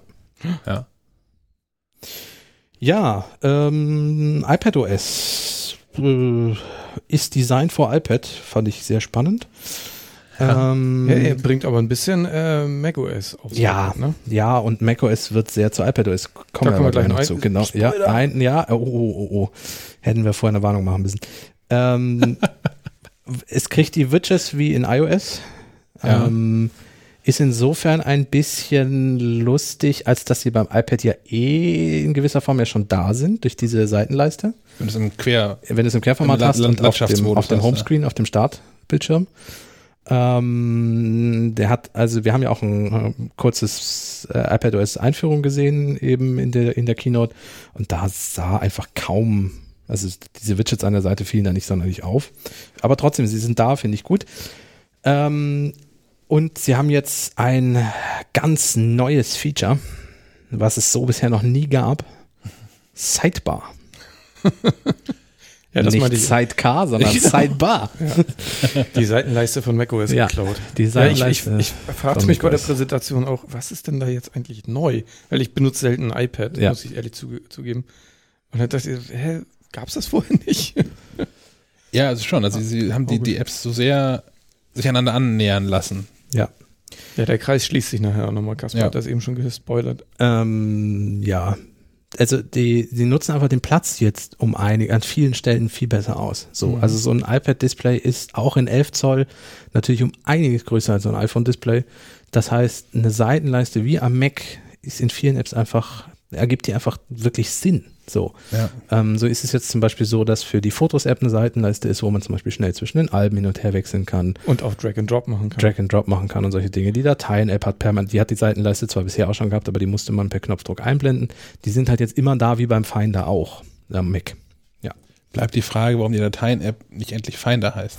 Ja. Weil also der Name Finder auf Mac, der wird nicht sterben. Finder ist eine zu populäre App und auch zu sehr eine Hommage an, an die Anfänge vom, vom Mac. Das wird immer Finder heißen. Jetzt werden sie nicht auf Mac in Dateien umbenennen. Aber die Dateien-App, diese bescheuerten generischen Namen bei Apple, das regt mich auf. Die Nachrichten-App, diese TV-App. Das ist, ich finde das scheiße. Also auch mal drüber, also gerade auch wenn man drüber schreibt und drüber spricht. Ja, das ist, das ist das eigentliche, das so drüber schreiben ist wirklich anstrengend. Drüber sprechen ist, ja, aber für, auf der anderen Seite für die Nutzer, das ist die App, die du bekommst. Mail ist die Mail-App. So, da musst du dir keine Gedanken machen. Die heißt nicht. Ja. Aber warum heißt Safari nicht Internet? Ja, das ist die nächste Frage. Also das haben sie sich nicht getraut. Ja, ansonsten ist es ja überall, ne? Den Podcast, sie haben Musik, sie haben Musik, genau, Musik, sie haben Musik, sie haben die Musik, die Musik-App, haben, haben Bücher. Nur mit Volksmusik. ja. So. Ah. Naja, das ist noch ein bisschen inkonsistent. Ich finde es auch, ich finde es schöner, wenn sie, also ich mag es, dass eine App Safari heißt und ich mochte auch, dass das äh, vorher iTunes hieß und so. Weil man einfacher darüber kommunizieren kann. Jetzt muss ich meine App anhängen, ja, die ich darüber sprechen möchte. Ja. Mhm. Ja, gut. Ähm, Siri ist auch wie bei iOS 14, nämlich kleiner, haben wir eben schon gesagt. Ja. Anrufe sind nur nicht mehr im Vollscreen fand ich lustig, weil sie das am iPad zeigten. Ja. Das, ähm, beim iPad ist ja so, wenn ein Anruf reinkommt, wird einfach der gesamte Bildschirm so leicht äh, undurchsichtig und dann sind da zwei riesige Buttons, grün und rot und der Name steht da und der Rest vom Bildschirm ist einfach ungenutzter Raum. Ja. Dann haben sie gezeigt, ja, das haben wir uns jetzt überlegt und hier jetzt kommt nur noch so eine kleine Mitteilung von oben und da kann man dann halt drücken und ich, ich schrie in dem Moment schon, und wieso nicht am iPhone? Und äh, Greg zeigte dann, ja, natürlich gibt es das auch fürs iPhone.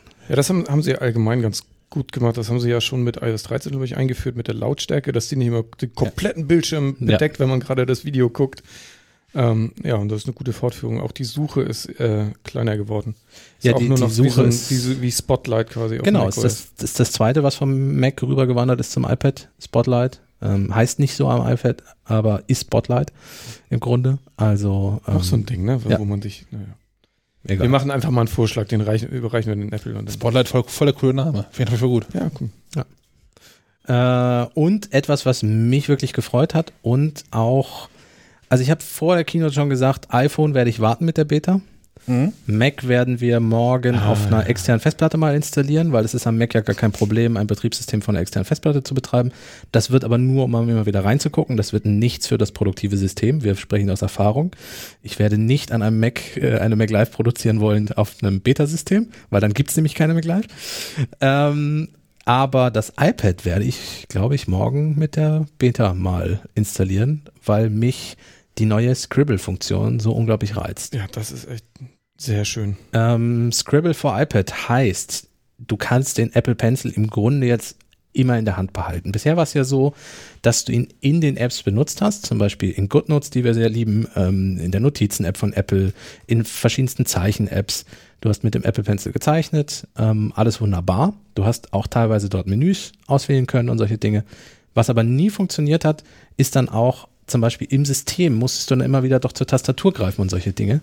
Du kannst jetzt ähm, im Safari einfach in das Suchfenster deinen Suchbegriff reinschreiben mit dem Apple Pencil. Und der wird in Text umgewandelt und los geht die Suche. Ich hoffe, dass er die Handschriften gut erkennt, aber dann ist das eine richtig schöne Funktion. Genau. Handgeschriebener Text wird als Text erkannt, kann markiert werden ähm, durch Kopiert. Doppeltipp, genau, durch Doppeltipp ein einzelnes Wort, durch Dreifachtipp ein ganzer Satz, durch Vierfach, glaube ich, der ganze Absatz, also so wie bei richtigen gedruckten Text auch oder geschrieben, nicht, also ihr wisst, was ich meine, mhm. ähm, und kopiert werden und dann auch als Text eingefügt werden, also nicht als handschriftlichen Text, wenn man das möchte. Adressen werden erkannt, handschriftliche, Telefonnummern werden handschriftlich erkannt. Ähm, ich bin sehr gespannt und ich bin vor allem gespannt, was Drittentwickler damit machen und wie weit die Zugriff darauf bekommen. Und es gibt noch Auto-Shapes, also du malst quasi Stimmt, so, einen, ja. so, einen, so, einen, Stern und der macht da einen hübschen Stern draus oder malst eine Linie. Das, eine das haben sie Linie. von Procreate, glaube ich, geklaut. Ja, und schön fand ich auch, dass sie quasi, also dass du ein, ein handschriftliches Wort geschrieben hast und weggestrichen hast ja. und hat es gelöscht. Genau, wenn du es ja. durchstreichst, wird es gelöscht oder wenn du es drüber malst, ja. Das ist, das ist schon, also ich nutze und, das, und ja. Bei geschrieben, dann nachträglich die Farbe geändert. Ja. Was, was mir dabei gefehlt hat, ist, ähm, weil das Ding ja Apple Pencil heißt, also mhm. Bleistift. Was ich ja nett fände, ist, wenn ich mit der Bleistiftspitze Dinge durchstreichen könnte und wenn ich den Bleistift umdrehe, wo normalerweise Radiergummi drauf ist, damit Dinge löschen könnte. Das gab's doch. Das gab schon. Aber nicht mit Apple Pencil. Konnten, ne? Nee, nee, nee Pencil andere Du weißt nicht. Also Ach so, ich kann, nee, sorry, ich verwechsel es mit dem Wacom Tablets, da ist das so. Ja, okay. Also die Rückseite zum Radieren benutzen. Vielleicht wird das ja, also sicherlich wird es irgendwann auch nochmal ein Apple Pencil 3 geben. Ja. Mal gucken. Was ich noch ganz lustig fand, wo so bei dieser Telefonfunktion, die du gerade sagtest ja. oder erzähltest, ähm, was ich mir da gedacht habe, ist, warum, also ich habe mich gefragt während der Keynote, warum sie es beim iPad erzählt haben und nicht beim iPhone, wo es eigentlich hingehört, weil Phone. Ähm, und ich glaube, dass bei Apple hat auch da, nicht unbedingt die Techniker treffen die Entscheidung, wie diese Präsentation abläuft, sondern hat jemand hat entschieden aus dem, aus dem Marketing, okay, wir haben 30 Minuten Zeit, bis dahin muss der iPhone-Slot vorbei sein, der iOS-Slot vorbei sein, und da hat sich mit reingepasst. Und deswegen haben sie dieses Feature in den, in den iPad-Block mit reingepackt. Ne, es hatte noch einen Effekt, ähm, macOS passt da sehr gut auch mit dazu. Es war eine sehr verzahnte Keynote. Das ja. Ganze machte den Eindruck, aus einem Guss zu sein und hat auch nochmal gezeigt, wie sehr Apple seine drei Hauptbetriebssysteme auch verzahnen wird oder zwei Hauptbetriebssysteme, mhm. äh, wenn man iPhone und iPad als eins zählt. Und ich glaube, dass es dass die Telefonfunktion auf dem iPad mehr nervt. Ja. Also wenn du gerade produktiv okay, am ja. iPad bist und dich ruft jemand an, ist dein Bildschirm quasi weg. Das ist beim Mac ja schon nicht so und auf dem Telefon arbeite ich jetzt nicht so viel. Ja, das stimmt, ja. Ja, ich glaube, deswegen ist das da gut aufgehoben gewesen. Und wie gesagt, also du hattest die ganze Zeit Gefühl, die stellen ein Betriebssystem vor und zeigen nur, was auf den Geräten speziell ist. Mhm. So, das war Absicht, klar. Ich bin auch gespannt, wie gut das mit, mit verschiedenen Handschriften funktioniert. Ja, das war nämlich mein, mein, mein zweiter Satz, als, als Greg das vorstellte, wenn die meine Handschrift erkennen. Ähm, ja, wir, wir werden es ab morgen, also in, in der nächsten Podcast-Ausgabe werden wir schon über iPadOS im Test mal sprechen können, die ersten Eindrücke. Das ist ja schon am Freitag wieder, ne? Ja. Wir hatten ja eh äh, ähm, schon mal darüber gesprochen, glaube ich, warum man nicht auf dem iPad sowieso alles markieren kann. Also du hast ja. eine Webseite auf und markierst irgendwas, streichst was an, schreibst was daneben und diese, diese äh, Notiz müsste man quasi versenden können. Das, äh, letztens hat eine Kollegin eine Chrome-Extension ähm, ja. Äh, äh, gefunden, bei der man sowas ähnliches machen kann, nur auf dem Rechner halt. Ähm, da kannst du halt auf einer Webseite Text markieren und das quasi versenden und dem äh, Empfänger wird genau dieser hervorgehobene Text angezeigt. Finde obwohl die Webseite besucht und kein Bild, obwohl die Webseite besucht. Ja, ja, Live genau. in seinem Browser. Ja, genau. Ja. Und das stelle ich mir jetzt auch noch mit, mit der Handschrift vor. Also, dass die Handschrift auch noch mit übertragen wird. Ja, ich weiß noch genau. nicht wie, aber das wäre fein. Ja, man könnte zum Beispiel an, an so Webprojekten super toll miteinander arbeiten, ja. wenn man direkt dann so Sachen kommentieren könnte. Wie das ja in Pages zum Beispiel geht. Ich kann ja mit meinem Apple Pencil in der iPad Pages App ähm, zum Beispiel ein Komma nachkorrigieren. Und selbst wenn ich an dem Absatz was ändere am Text, ähm, mhm. wandert das Komma an der Stelle mit. Also ja. das wird ja verknüpft mit dem Text. Das ist schon, das ist schon ganz cool. Also als Lehrer würde ich, glaube ich, also jetzt mindestens in Corona-Time, ich hätte so meine, meine Arbeiten korrigiert. Aber kann man, könnte man Handschrift nicht vektorisieren? Wird sie ja hier sicherlich, sonst könnte man die Farbe ja nicht ändern. Ich nehme es auch an, ja. ja. Stimmt. Ja. Ich mache mal kurz das Fenster auf. Ja, bitte. Ich hoffe, die Möwen ja. kommen jetzt nicht rein, aber es ist du, sehr warm. Sonst gucke ich sie böse an und dann. Äh, okay. Erstmal ein Video davon, wenn die Möwen hier rein. Und dann rennen die schreiend weg. Kommst du vorbei, ja. Ähm, ah ja, dann bist du durch mit iPad? Ja, ich bin durch mit iPad. Dann kam eine Überraschung. Ich hätte nicht erwartet, dass wir was zu AirPods als eigenständiges Thema, die AirPods-Software wird erwähnt. Ja, das ist eigentlich so als eigenständiges, als eigenständiger Blog. Das gab es, glaube ich, Nein, auch noch nie. Abgesehen von nie. Produktvorstellung vielleicht. Ähm, ja, Mar Marianne Ionescu. Äh, ganz, ganz coole Kombination, finde ich, aus einem amerikanischen Vornamen oder einem griechischen Nachnamen. Das hat mir irgendwie gefallen. Keine Ahnung warum. Ähm, was jetzt endlich vernünftig klappen soll, ist das automatische Wechseln zwischen Geräten. Mhm. Und zwar in Abhängigkeit, also ich habe meine AirPods Pro drin ähm, und in Abhängigkeit davon, auf welchem Gerät ich gerade aktiv bin oder auf welchem Gerät gerade Dinge passieren. Also wenn ich jetzt gerade, äh, keine Ahnung, auf, auf dem iPad ähm, ähm, aktiv bin, aber dann fängt mein iPhone an zu klingeln mein iPad klingelt nicht mit, weil ich es konfiguriert habe, dann wechselt das mit rüber. Ähm, eine Sache, die eigentlich schon irgendwie auch funktionieren sollte, dass dieser, dieser Wechsel zwischen Geräten funktioniert, die Realität sagt nein. Ähm, hast du mitbekommen, ob das für alle AirPods gilt? Die zweite Funktion, die vorgestellt wurde, war klar nur für die AirPods Pro. Aber ja. ich bin ja nun immer noch Besitzer der AirPod 1. Ich ja. habe es auch schon mehrmals erwähnt, langsam geben sie den Akku auf. Noch nutze ich sie, solange es geht. Ich glaube, für die erste Generation wird das nicht funktionieren. Ich denke auch nicht, weil die haben ja auch schon diesen, die haben ja die erste Generation von diesem Chip mit drin. Ja.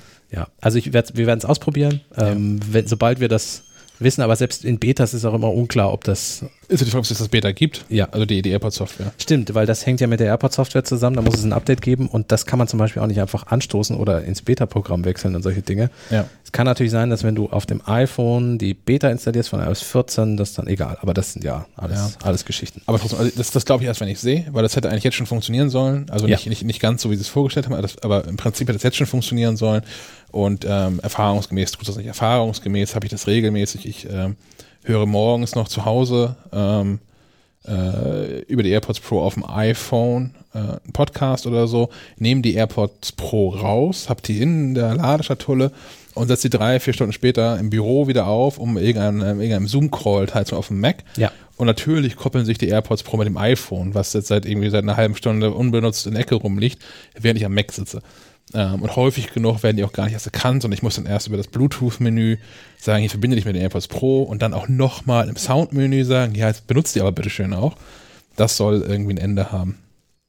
Ähm, dann das zweite, was ich technisch noch deutlich cooler fand, Spatial Audio. Ja, ähm, scheint eine Funktion zu sein, die von Anfang an mit den, hier ist eine Möwenfeder, die von Anfang an mit den wir leben hier wirklich in einem Möwennest. Ja. Ähm, die mit den AirPods Pro geplant war. Also die sind ja daraufhin schon entwickelt worden, scheinbar. Die wohl noch nicht ganz fertig war, als die vorgestellt wurden, die neuen AirPods Pro. Ja. Ähm, weil man einfach per Software-Update jetzt Dolby Surround Sound auf die AirPods bekommt. Das ist schon ganz cool. Ja, und zwar also Spatial Audio, im, also im Sinne von, das ist ja dieser, dieser Sound, der einen umgibt, was ja viele Kopfhörer jetzt auch schon insofern ja. machen, als das, das war ja auch mal vor, weiß nicht, vom Vierteljahr oder so, war das so ein, so ein kleiner Hype, dass es äh, äh, verschiedene Musikstücke gab, die nochmal in, in so einem, hieß bei verschiedenen Anbietern unterschiedlich, aber letztlich in so einer Spatial Audio Funktion rausgebracht worden sind. Ja. Also, dass man, äh, man diese Songs mit Kopfhörern hört, man wirklich das Gefühl, dass der Klang einen umgibt und von aus allen Richtungen auch kommen kann. Und da hast du halt von schräg oben rechts hinten, ähm, auf einmal hörst du dann, keine Ahnung, das Cello oder so, während du von vorne links unten das Klavier hörst. Äh, fällt gar kein cooles Beispiel ein. Ähm, das macht, macht, macht AirPods Pro jetzt auch. Aber die machen das noch ein bisschen intelligenter. Und zwar ähm, bekommen die mit, wenn du den Kopf drehst. Das heißt, wenn ich jetzt gerade ausgucke und äh, schräg links mir sitzt gerade Sven und Sven spielt gerade in, in, dem Musikstück Cello und ich meinen Kopf weiter nach, äh, nach rechts drehe, dann sitzt schräg links und jetzt noch einmal Kaspar und ich höre, dass äh, das Cello dann aber nicht aus, wo Kaspar sondern weiter da, wo Sven sitzt. Also nochmal so, in dem Fall nochmal 30 Grad weiter nach links. Genau. Also die Instrumente bleiben an der genau, Stelle. Der Klang bleibt im Raum lokal, da wo er auch dargestellt wird, zum Beispiel ja. beim Fernseher. Ähm, und wandert nicht mit dem Kopf mit. Das genau. ist auch ganz cool. Und das Ganze auch nochmal in Verbindung mit, wenn ich äh, dann ein Video angucke, ja. auf dem iPad, wahrscheinlich auch auf dem iPhone, das ist auf dem iPad gezeigt, ähm, dass ja auch äh, die, die Position des iPads relativ zu den AirPods bestimmt wird. Ja. Das heißt, auch wenn ich ähm, das, äh, meinen mein Kopf starr halte und das iPad bewege, bleibt der Klang so, wie er soll und wandert nicht mit dem iPad mit. Ja. Ja, das wird, das wird, glaube ich, etwas, was ich, also, also, erstens dachte ich, verdammt, ich muss dann doch auf die AirPods Musst Pro wechseln? Ja, das willst du so oder so. Ja, okay, muss ich. Wenn die, wenn, wenn, die jetzt die, die, AirPods 1 wirklich durch sind, dann eigentlich hast du keine andere Wahl. Idealo. Ja. ähm, dass, dass die AirPods das können, beweisen sie ja schon dadurch, dass sie im Transparenzmodus quasi so auch eine Ortung Stimmt. erlauben. Also das ist ja faszinierend bei den AirPods, man setzt sie auf und normalerweise kannst du bei so einem Transparenzmodus, wenn die AirPod, äh, wenn die, wenn die Kopfhörer gut abschirmen, einfach nicht orten, woher der Sound kommt. Es, da hörst du eine Fahrradklinge und weißt nicht, kommt die von vorne oder von hinten, weil es wird ja quasi direkt in dein Ohr geleitet. Ohne diese, diese, ne, durch die, die Ortung de, deiner äh, Ohrmuschel. Hm, das, die AirPods Pro können das aber. Das hatte ich völlig vergessen. Also klar, wir haben schon darüber gesprochen da, im Podcast da, da, auch. Da hast, stimmt, du, hast du sie auf, hast einen Transparenzmodus, Transparenzmodus an. Klar, es klingt alles ein bisschen komischer, aber es, du kannst dich normal bewegen, auch im Straßenverkehr und so. Ja. Und das werden sie auch nutzen. Ja. Da bin ich sehr gespannt, wie das. Dann, weiß ich nicht, brauche ich gar keine Anlage mehr. Gucke ich alles nur noch mit Kopfhörern jetzt. Naja. naja. Okay. Der, der, Sound von so einer vernünftigen Anlage oder von anständigen Kopfhörern ist schon noch was anderes. Naja, und der, der Bass fehlt. Ne? Also, Bass, Bass. Der zu fühlende Bass. Ja. Wir brauchen Bass, Bass. 209,24 Euro, ist das ein guter Preis? Ja, waren schon mal bei jetzt knapp 200, aber 209 ist. Aber kommt von 280, ne? Ja, ja. Ja, eben. Das ist schon mal ein Drittel runter. Laut Idealo waren sie an meinem Geburtstag für eine Minute bei 116,99 Euro. Das war wohl ein Preisfehler. Warum, warum habe ich da nicht, na gut, es war wahrscheinlich ein Preisfehler, hat sich jemand vertippt. Wollte 216 eingeben oder so. So, was haben wir als nächstes? WatchOS? WatchOS, ja. Oder möchtest du den Punkt noch vortragen, den du gerade aufgetan hast? Nee, weil ich es nicht einordnen kann. Also ah, okay. hier, äh, auf der Webseite steht noch irgendwas von, ähm, von Hörprofil oder so, dass man das irgendwie besser einstellen kann. Die Lautstärke, glaube ich. Also für dich, dann, für dich dann lauter als bei mir? Äh, ich glaube nicht. Aber das, das, könnte ja, also ich habe es auch mir sogar bei Flow-Modus mir gezeigt, dass es könnte ja vielleicht auch nochmal vielleicht überinterpretiert. Ist aber nicht ganz die Mimi-Funktion. Ja, genau. Mimi Music haben wir schon mehrfach gewünscht. Die machen ein Hörprofil, also man macht einen Hörtest äh, mit, dem, mit dem iPhone und mit einem, einem von, ich glaube, zwischen sechs, sieben verschiedene Kopfhörer, die da äh, voreingestellt sind. Ähm, und dann wird äh, das, das Audio, was man durch die Mimi-App durchschleusen muss, ähm, angepasst an das eigene Gehör. Das heißt, wenn man auf dem linken Ohr weniger gut hört als auf dem rechten Ohr, wird es auf dem linken Ohr ein bisschen lauter. Und zwar nicht nur lauter, sondern auch in den jeweiligen ähm, Frequenzen angepasst. Ha, hm. vielleicht kommt das dann ja. Okay, eins noch: Audio-Sharing für Apple TV. Oh. Habt ihr das mitgekriegt? Nein. Du kannst jetzt äh, mit einem Apple TV 4K kannst du zwei AirPods äh, koppeln. Oh, cool. Dann kannst du schön laut den Film hören, ohne dass du deine Nachbarn störst. Und auch mal im, als äh, Netflix und chill zu zweit auf dem Sofa. Ja. ja. Ist ja, der Bass wird immer noch fehlen, aber dann hätte ich ja auch, also Special Audio wahrscheinlich, ne? Mhm. Dolby Atmos und so. Ja. Mhm. Hm. Hm. Ja, ich klicke dann gleich mal die AirPods. Und den Apple TV 4K? Nein, den brauche ich nicht. Na gut. WatchOS. Äh, ja, ähm, sehr spannend fand ich die, und das ist etwas, was uns immer mal wieder begegnet, wenn wir ähm, über Apple Watch berichten und dort Screenshots von unserer eigenen Watch machen, kriege ich immer mal wieder die Frage, was für ein Watchface ist denn das? Ja. So, in Zukunft kann ich einfach einen Link teilen, weil wir nämlich Watchfaces jetzt durch Face Sharing Ja, den Witz haben sie sich nicht entgehen lassen.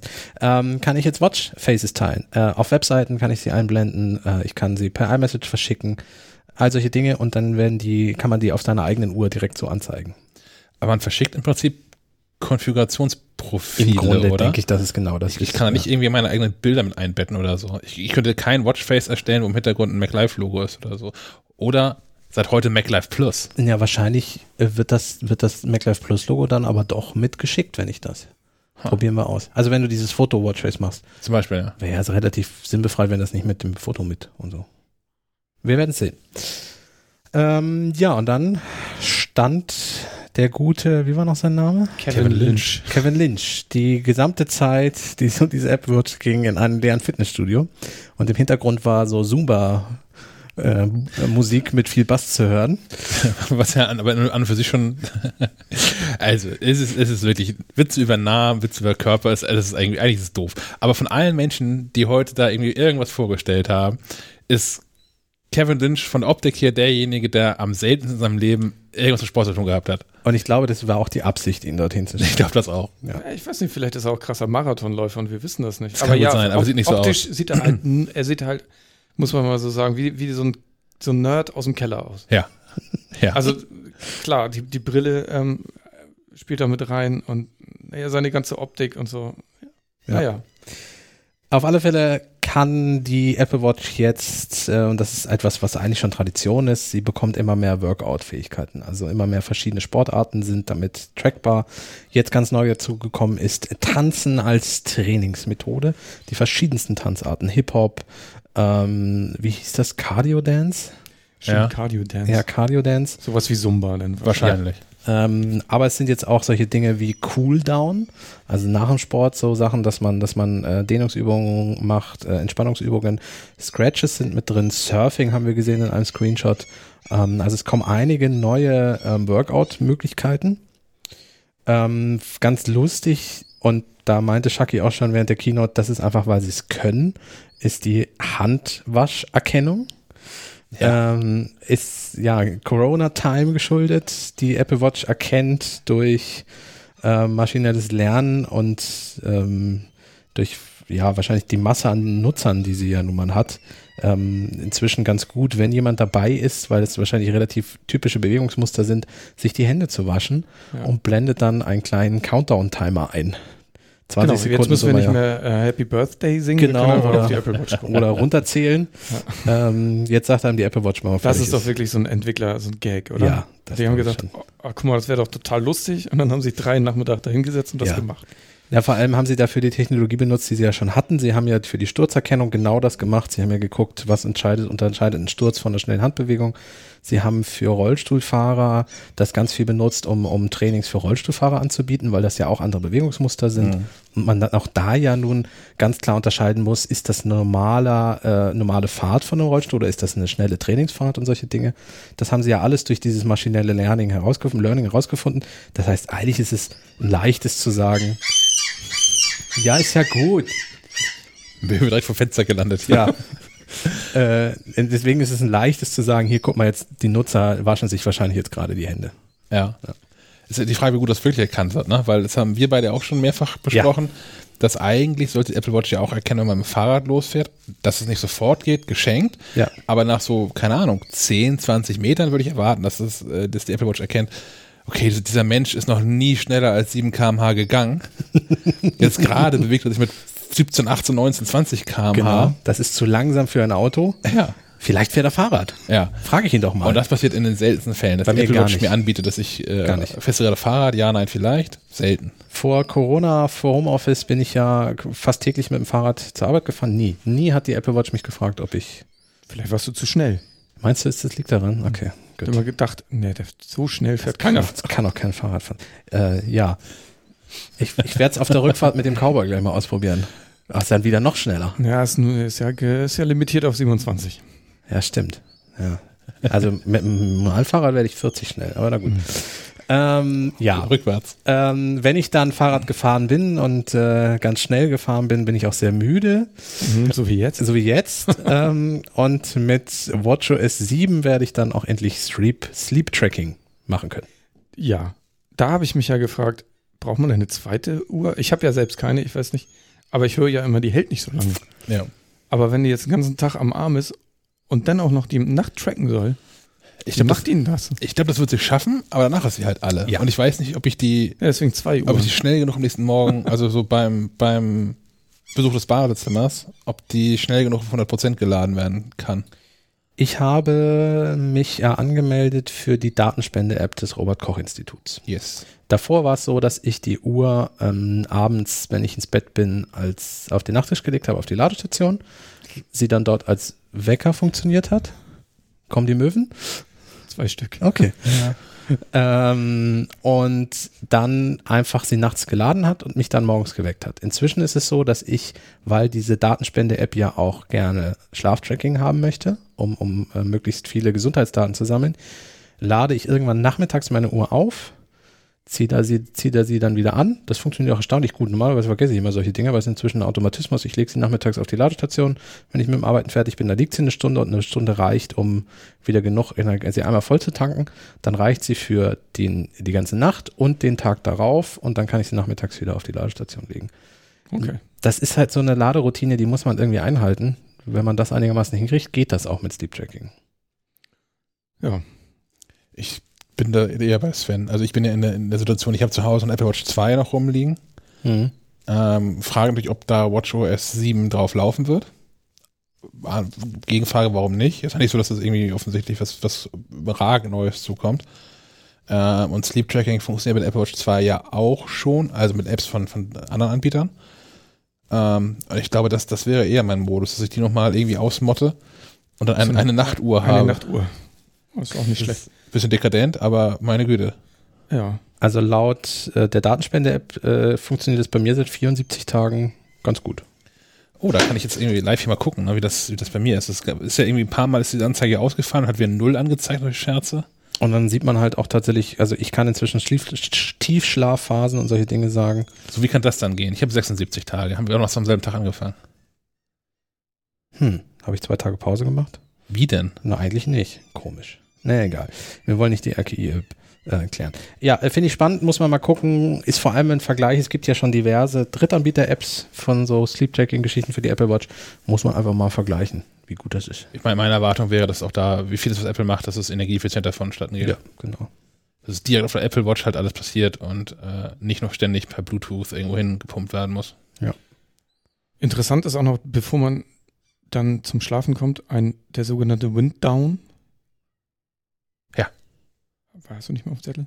Doch, ja, natürlich. Also, dass du eine, eine, ja, eine Schlafenszeit einstellst, genau. Ja, das, ja, ja, ja. ja. Das, ich, geht, geht das nur für die Apple Watch oder geht das auch schon fürs iPhone? Das habe ich nicht ganz verstanden. Also Teile davon wurden auf dem iPhone auf angezeigt. Also nehme ich an, dass man es auf dem iPhone auch einstellt. Ich meine, das hier, den hat man ja auch schon, den Störenmodus. Genau. Ähm, es geht darum, dass man quasi äh, sukzessive äh, vom von Nachrichten äh, befreit wird. Also ich weiß nicht, eine halbe Stunde vor, vor dem Schlafengehen kriegt man dann keine Benachrichtigung mehr oder so. Genau. Und der, der Bildschirm wird gedimmt und äh, auf dem iPhone dann auch. Und ja. ja, ist natürlich sehr sinnvoll, dass das auf allen Geräten dann ist und nicht nur auf der Apple Watch, weil die Apple Watch ist nun mal nicht die, das Gerät, was mich vom Schlafen abhält, um ehrlich zu sein. Nee, aber die Benachrichtigung ja. Ja, klar, aber die, ja, aber ja. Äh, ob ich dann trotzdem endlich mal eine feste Einschlafzeit finde, ich glaube nicht, aber das ist dann wieder ein persönliches Problem. Ja, wenn, irgend, dann irgendwas ist es wieder, ne? Irgendwas sowas wie heute, so eine WWDC, da ja, kommt man genau. nicht zum Schlafen. Das dürfte auch gerne den Weg auf dem Mac finden dann. Also auf, auf dem Mac gibt es ja, was es ja auch schon gibt, ist, ähm, dass das äh, Autom automatisch Ruhezustand? Ja, ne, dass das automatisch vom, vom hellen in den Dunkelmodus wechselt. Mhm. Aber ja nicht im Verlauf der Zeit. Nightshift. Ja, naja, das ist noch was anderes. Nightshift ist ja, dass, dass das Display so ein bisschen gelblicher wird und dunkler. Mhm. Was meinst du? Und du kannst es ja auch so einstellen, dass äh, ähm, Dark Mode und, und der helle Modus Aha. kannst du auf automatisch stellen. Ja. Und das klappt, ich weiß nicht, ob das ein Bug ist oder ob das so gewollt ist, aber aktuell klappt das ja eigentlich nur, wenn du den Mac zwischen ausgemacht hast oder im Schlafmodus hattest. Das wird ja nicht sukzessive ähm, dunkler. Das wäre natürlich auch noch was, wenn dich das ein bisschen anpassen würde. Mein, klar, das muss man auch sehr äh, gekonnt steuern. Das ist mich hässlich zwischendurch. Aber dass es vielleicht ein, zwei Zwischenschritte gibt zwischen ganz hell und ganz, ganz dark Mode. Keine Ahnung. Vielleicht noch das, aber. Lustig war, dass fast alles, oder Dark Mode gerade erwähnst, fast alles war im hellen Modus auf dieser Kino, ne? Ja, ich habe auch, Sven hat mich da beruhigt, aber ich hatte auch kurz befürchtet, dass es im hellen Modus einfach auch geiler aussieht als im Dark Mode. Na, mal abwarten.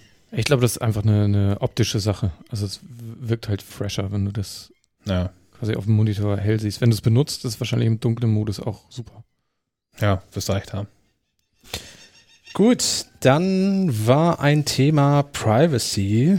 Ähm, was ich mir hier aufgeschrieben habe, sind zwei Dinge, die mich besonders interessiert haben. Einmal, hör mal auf. ich weiß, dass dich auch, naja, gut, Privacy ist nicht so ein Möwenthema. Wir brauchen aber auch so einen Schlafmodus irgendwie mal. Die für die Möwen, ja, wahrscheinlich schreien die uns an, dass wir jetzt hier mal Schluss machen sollen. Sollen das Licht aus, wie die Lampen haben. ja, genau. Die Kleinen müssen schlafen. Also, es gibt die Möglichkeit, Apps nur noch den ungefähren Standort mitzuteilen. Das finde ich spannend. Ja. Also, Ähm, bisher ist es ja so, entweder Standort oder nicht Standort. Und wenn Standort, dann kriegt sie auch den genauen Standort. Also dann weiß sie genau, wo ich gerade bin.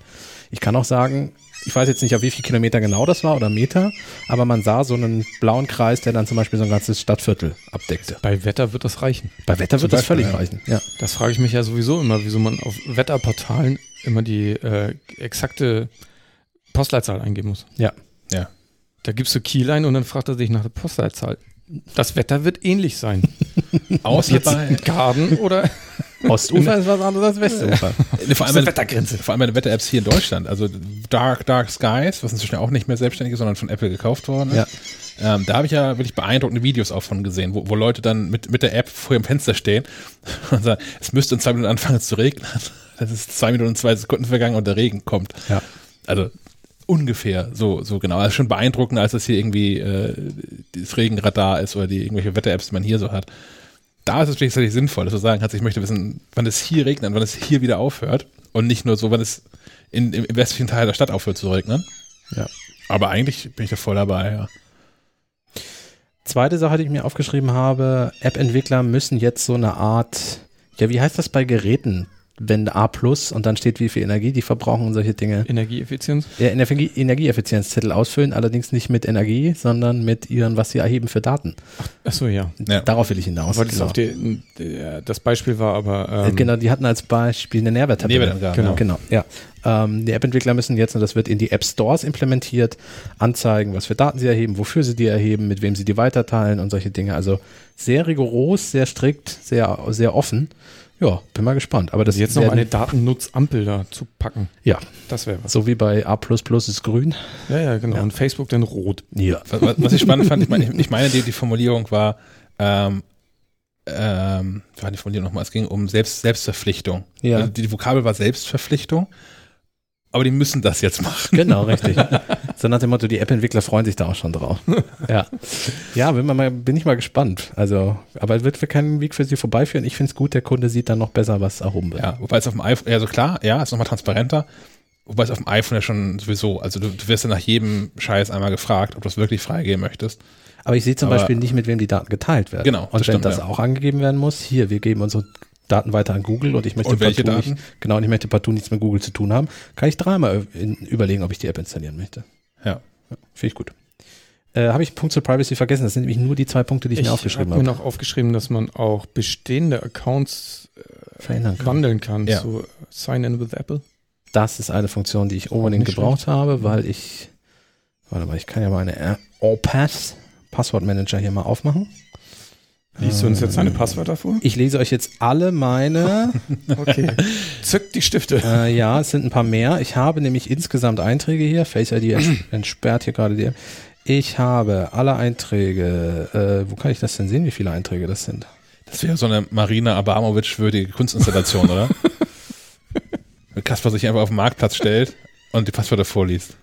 Das wäre tatsächlich, ja, das, eigentlich wäre das ganz geil. Das wäre tatsächlich ganz cool. 433 Einträge. Ah, okay. So, ich würde nicht alle davon in Sign with Apple äh, rumkopieren, aber ich sag mal, ein gutes Stück würde ich tatsächlich schon davon überführen ja. wollen. Ja.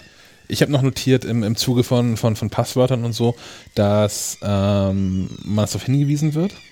Ja. Wenn, wenn, wenn Passwörter in, in kompromittierten äh, nein, andersrum, wenn, wenn Webseiten kompromittiert worden sind und es mal wieder ein größeres Daten-Leak-Paket gibt, ähm, wird man darauf hingewiesen, dass das Passwort wahrscheinlich nicht mehr sicher ist. Ja. Das ist ein bisschen das, was, ich glaube, OnePassword hatte das zuerst mit Watchtower. Mhm.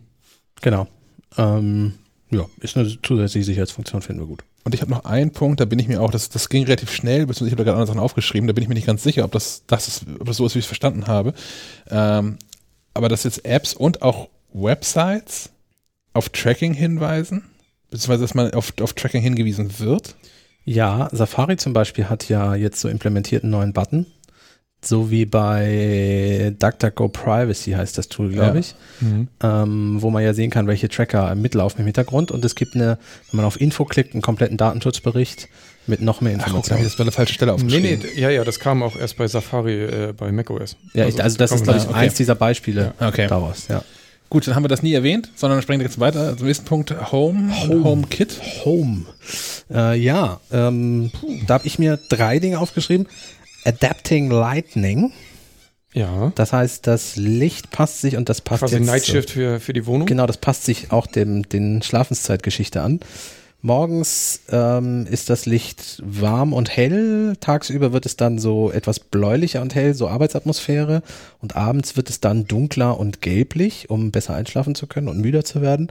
Und äh, je nachdem, wie viele Lampen man im Haus smart hat, idealerweise natürlich alle, äh, fängt das gesamte Haus an, sich mit diesem Adaptive Lightning anzupassen. Ich weiß genau, was du gedacht hast. Natürlich. Wie viele Lampen man im Haus hat? Wie viele Lampen man anhat. Ach so, ja. Ja, die einen mehr, die anderen weniger. Ich ja. habe eine kleine Wohnung, ich habe eine Lampe. Ähm, Geschickt. Äh, ja, ähm, also ich muss gestehen, ich diese ganze Smart-Geschichte mit Smart-Licht und so, so richtig gezündet ist es immer noch nicht. Ich finde das ganz cool, dass das jetzt geht, aber es ist nur was für die Leute, die eh schon überall smarte Glühbirnen haben. Nee, die, die Entwicklung geht auch einfach zu schnell. Also man müsste ja quasi alle halbe Jahr äh, sein, sein komplettes Setup irgendwie anpassen. Gefühlt. Ich ja. weiß nicht, ob es wirklich so ist, aber gefühlt passiert da ja so viel. Und ähm, naja, man hat sich jetzt aber, wenn ich das richtig verstanden habe, mit Amazon und Google und noch ganz vielen anderen irgendwie zusammengeschlossen, um irgendwie so eine HomeKit irgendwas zu bilden. Und nebenbei HomeKit ist Open Source geworden oder wird Open Source. Ja. Das ist neu, oder? Ja, das ist neu. Das war, glaube ich, bisher nicht so. Also ich, ich meine auch, also ich, ich habe einen Artikel dazu geschrieben vor einem Vierteljahr oder sowas, vor einem halben Jahr. Und ich meine, da steht das noch als Forderung drin, dass man sich mal zusammentun sollte und mal irgendeinen Standard schaffen sollte, um sich auszutauschen. Aber das ist, das wäre ja der richtige Weg, so wenn ja. du dann, dann einen Standard hast und, und wirklich zu jedem Hersteller greifen kannst. Nur so wird es funktionieren. Ja, denke ich auch. Dann Gesichtserkennung für Kameras habe ich mir aufgeschrieben. Ja. Mm, ja, ein bisschen. Wird das hier funktionieren?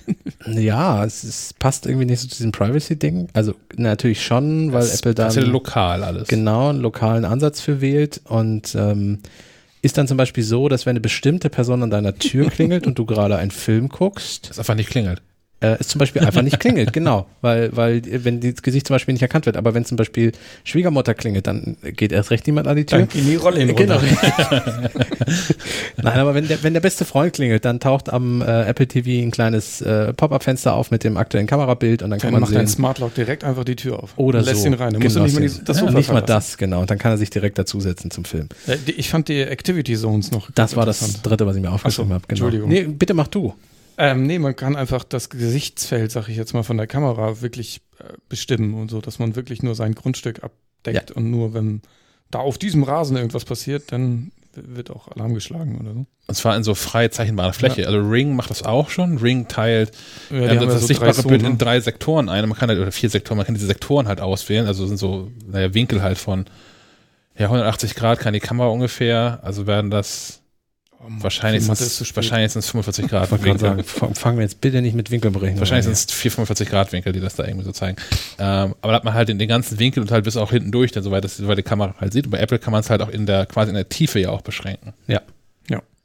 Das sah sehr praktisch. Ich bin, bin sehr gespannt. Äh, Eve hat dann eine Kamera vorgestellt, eine HomeKit-Kamera. Mhm, äh, ich, ich warte da, Grüße nach München. Ich, ich warte auf das, auf das Testgerät. Das hat, ich glaube, noch keiner bisher bekommen. Aber ähm, das würde ich gerne ausprobieren. Ja, wir, wir schieben auch schon, und das ist tatsächlich eins der Themen, die Corona-bedingt äh, komplett jetzt mehrere Ausgaben nach hinten gewandert sind, äh, unser Smart Kamera äh, Test-Zusammenfassungsartikel mit so verschiedenen Geräten, also die Kameras, die iCloud nutzen, um, um Videos ja. zu speichern und so. Ähm, ja, kommt dann demnächst jetzt endlich mal, glaube ich. Spätestens, spätestens im Herbst, wenn dann noch ein Grund mehr das Feature ja. da ist. Ja. Aber auch nicht nur wegen Corona, aber das ist warte, es, es lohnt sich auf Eve zu warten, genau. weil die sind ja schon äh, das, Corona war der erste Grund. Inzwischen ja. haben wir noch mehr Gründe gefunden, diesen Artikel nicht zu schreiben. für, für, für jeden Artikel für mehr Gründe nicht zu schreiben. Ein Wunder, dass die mir gleich immer noch voll wird. So funktioniert Magazinjournalismus. So, und dann kam macOS. Ich habe das Nein. MacBook zugeklappt. Nein, nee, kam nee, noch nee, nicht. Es kam noch Cindy Lin auf die ja. Bühne. Was hat die gemacht? Die hat irgendwas zu Apple TV erzählt. Ach ja, stimmt, da habe ich schon, da habe ich schon nicht mehr mitgeschrieben. Achso, stimmt, da ist ja MacBook zugeklappt. Ja, ich, hab, ich, hab, ich dachte, ich hätte erst mal macOS, aber ich habe gesagt, iOS ist vorbei, jetzt glaube ich zu. Genau, Kasper wird morgen nehmen. Mache ich jetzt auch äh, wieder. morgen, äh, es ist hier äh, Großkampftag, morgen mussten wir gleich fertig werden. Alles von der WWDC muss morgen geschrieben werden, ein Printartikel ja. nochmal. Oh, erinnere mich nicht daran. Kasper kümmert sich um iOS-Artikel und hat, als die ganzen iOS und iPadOS-Themen durch waren, demonstrativ den Laptop zugeklappt. Sich zurückgelehnt, das hat er jetzt gerade auch wieder gemacht. Die äh, Decke übergezogen und ja. mal so ein bisschen, ein bisschen vorgeschlafen. Äh, ja, ich wünsche euch viel Spaß für die restliche Podcast-Ausgabe. okay. Was hat äh, Cindy denn jetzt eigentlich zu Apple TV erzählt? Das habe ich nicht so richtig mitgekriegt. Irgendwie nicht wirklich viel, oder? Also es, es, gibt kein neues Gerät. Sie hat ein bisschen Nein. erzählt, dass Apple TV Plus irgendwie funktioniert, weil das auf ein paar Millionen Geräten irgendwie läuft. Es bietet tolle Shows. Äh, das war irgendwie so, äh, wir müssen das nochmal erwähnen. Ja. Wir können das nicht komplett weglassen. Es gibt keine neue tvOS-Funktion. Ich habe zumindest keine mitgeschrieben. Nein, nein. Nee, gut. Dann, dann habe ich ja alles richtig gemacht. Eine neue Serie wurde angekündigt? Eine neue Serie, ja. Die, ja. Da, da habe ich ein bisschen Lust drauf. Ja, für nächstes Jahr. Irgendwann. Ja. Foundation ist der Name, basiert auf äh, der, der Reihe von Isaac Asimov. Yes, großer Science-Fiction-Autor. Ja. Sah gut aus. Sah gut aus Total. vom Co-Autoren der Dark Knight-Reihe. Das hätte man sich in dem ja. Fall dann auch schenken können. Ja. Also ich habe das Co-Autor erst nicht gelesen und dachte, oh, Christopher Nolan, der macht ernsthaft jetzt? Nein, es war der Co-Autor. Okay. Vom Kabelträger von Game of Thrones. Genau, richtig. Vom, vom Kabelträger dessen äh, Schwibschwagerin. Ja. Und die macht jetzt die neue Apple TV-Serie. Ich finde es auch immer ein bisschen schade, wenn dann nur quasi ähm, die Funktion und nicht der Name genannt ist. Genau. Ja. Das ist, Warum das schreibt ist, man nicht einfach den Namen noch da? Das ist das noch, so nett noch lächerlicher vom, vom Co-Autoren der Dark Knight-Reihe. Als ob man den auch kennen müsste, ne? Also wenn sie es irgendwie hinschreiben vom, keine Ahnung, vom, vom Schöpfer von Star Wars wenn oder so. Wenn man ihn kennen müsste, würde da der Name stehen. Ja, ja. Ja. Dann würde da Christopher Nolan stehen. Da würde da nicht Schöpfer der Dark Knight Rise stehen. Ja. Dann wird dann, oh, ein Nolan-Film. Oh. Mhm. Tarantino brauchst du auch nicht dazu schreiben, der Regisseur von Pulp Fiction. ja, das stimmt, ja. Hm. Gut, ja, das ist soweit zu tvOS. Das ja. ist kurz und schmerzlos. Und wahrscheinlich haben wir schon wieder länger über tvOS gesprochen als Apple selbst. Ich nehme es auch mal an. Aber dann ging es tatsächlich groß weiter mit äh, macOS. Ja. Groß, ja. Groß ist ein gutes Stichwort. macOS Big Sur. Big Sur ist der Name, ja. Und es ist nicht 10.16, sondern macOS 11. Ja. Wir, wir hielten es erst, unsere, unsere Webkollegen, unsere Online-Kollegen, äh, wir sind ja eigentlich eine große Redaktion inzwischen, aber wir haben uns ja jetzt die Keynote angeguckt, podcasten jetzt ja hier und die ähm, Kollegen, die sich für Online heute gekümmert haben und die News möglichst schnell online gebracht haben, die haben recht schnell entdeckt, dass das inzwischen macOS 11 heißt. Ja. Und ich dachte, das wäre ein Scherz. Ich dachte, wir sind immer noch bei 10.16 wäre es dann jetzt gewesen. Ja. ja. ich hätte auch erwartet, dass es ein, äh, ein, ein, ein, größeres. Dass es irgendwo erwähnt wird, ja. Ja, dass es eine genau größere Erwähnung findet. Das ist ja schon irgendwie also letztlich ist es auch egal, welche Versionsmodell das Ding hat, aber macOS 10 ist ja nun schon auch ikonisch und hat uns jetzt wie lange begleitet? 15 Jahre, offensichtlich 15 Jahre. Aber seit macOS 10.9. Ich ja. habe ernsthaft gesagt, das ist die letzte Version, weil ja, ja. wer macht zweistellige Versionsnummern?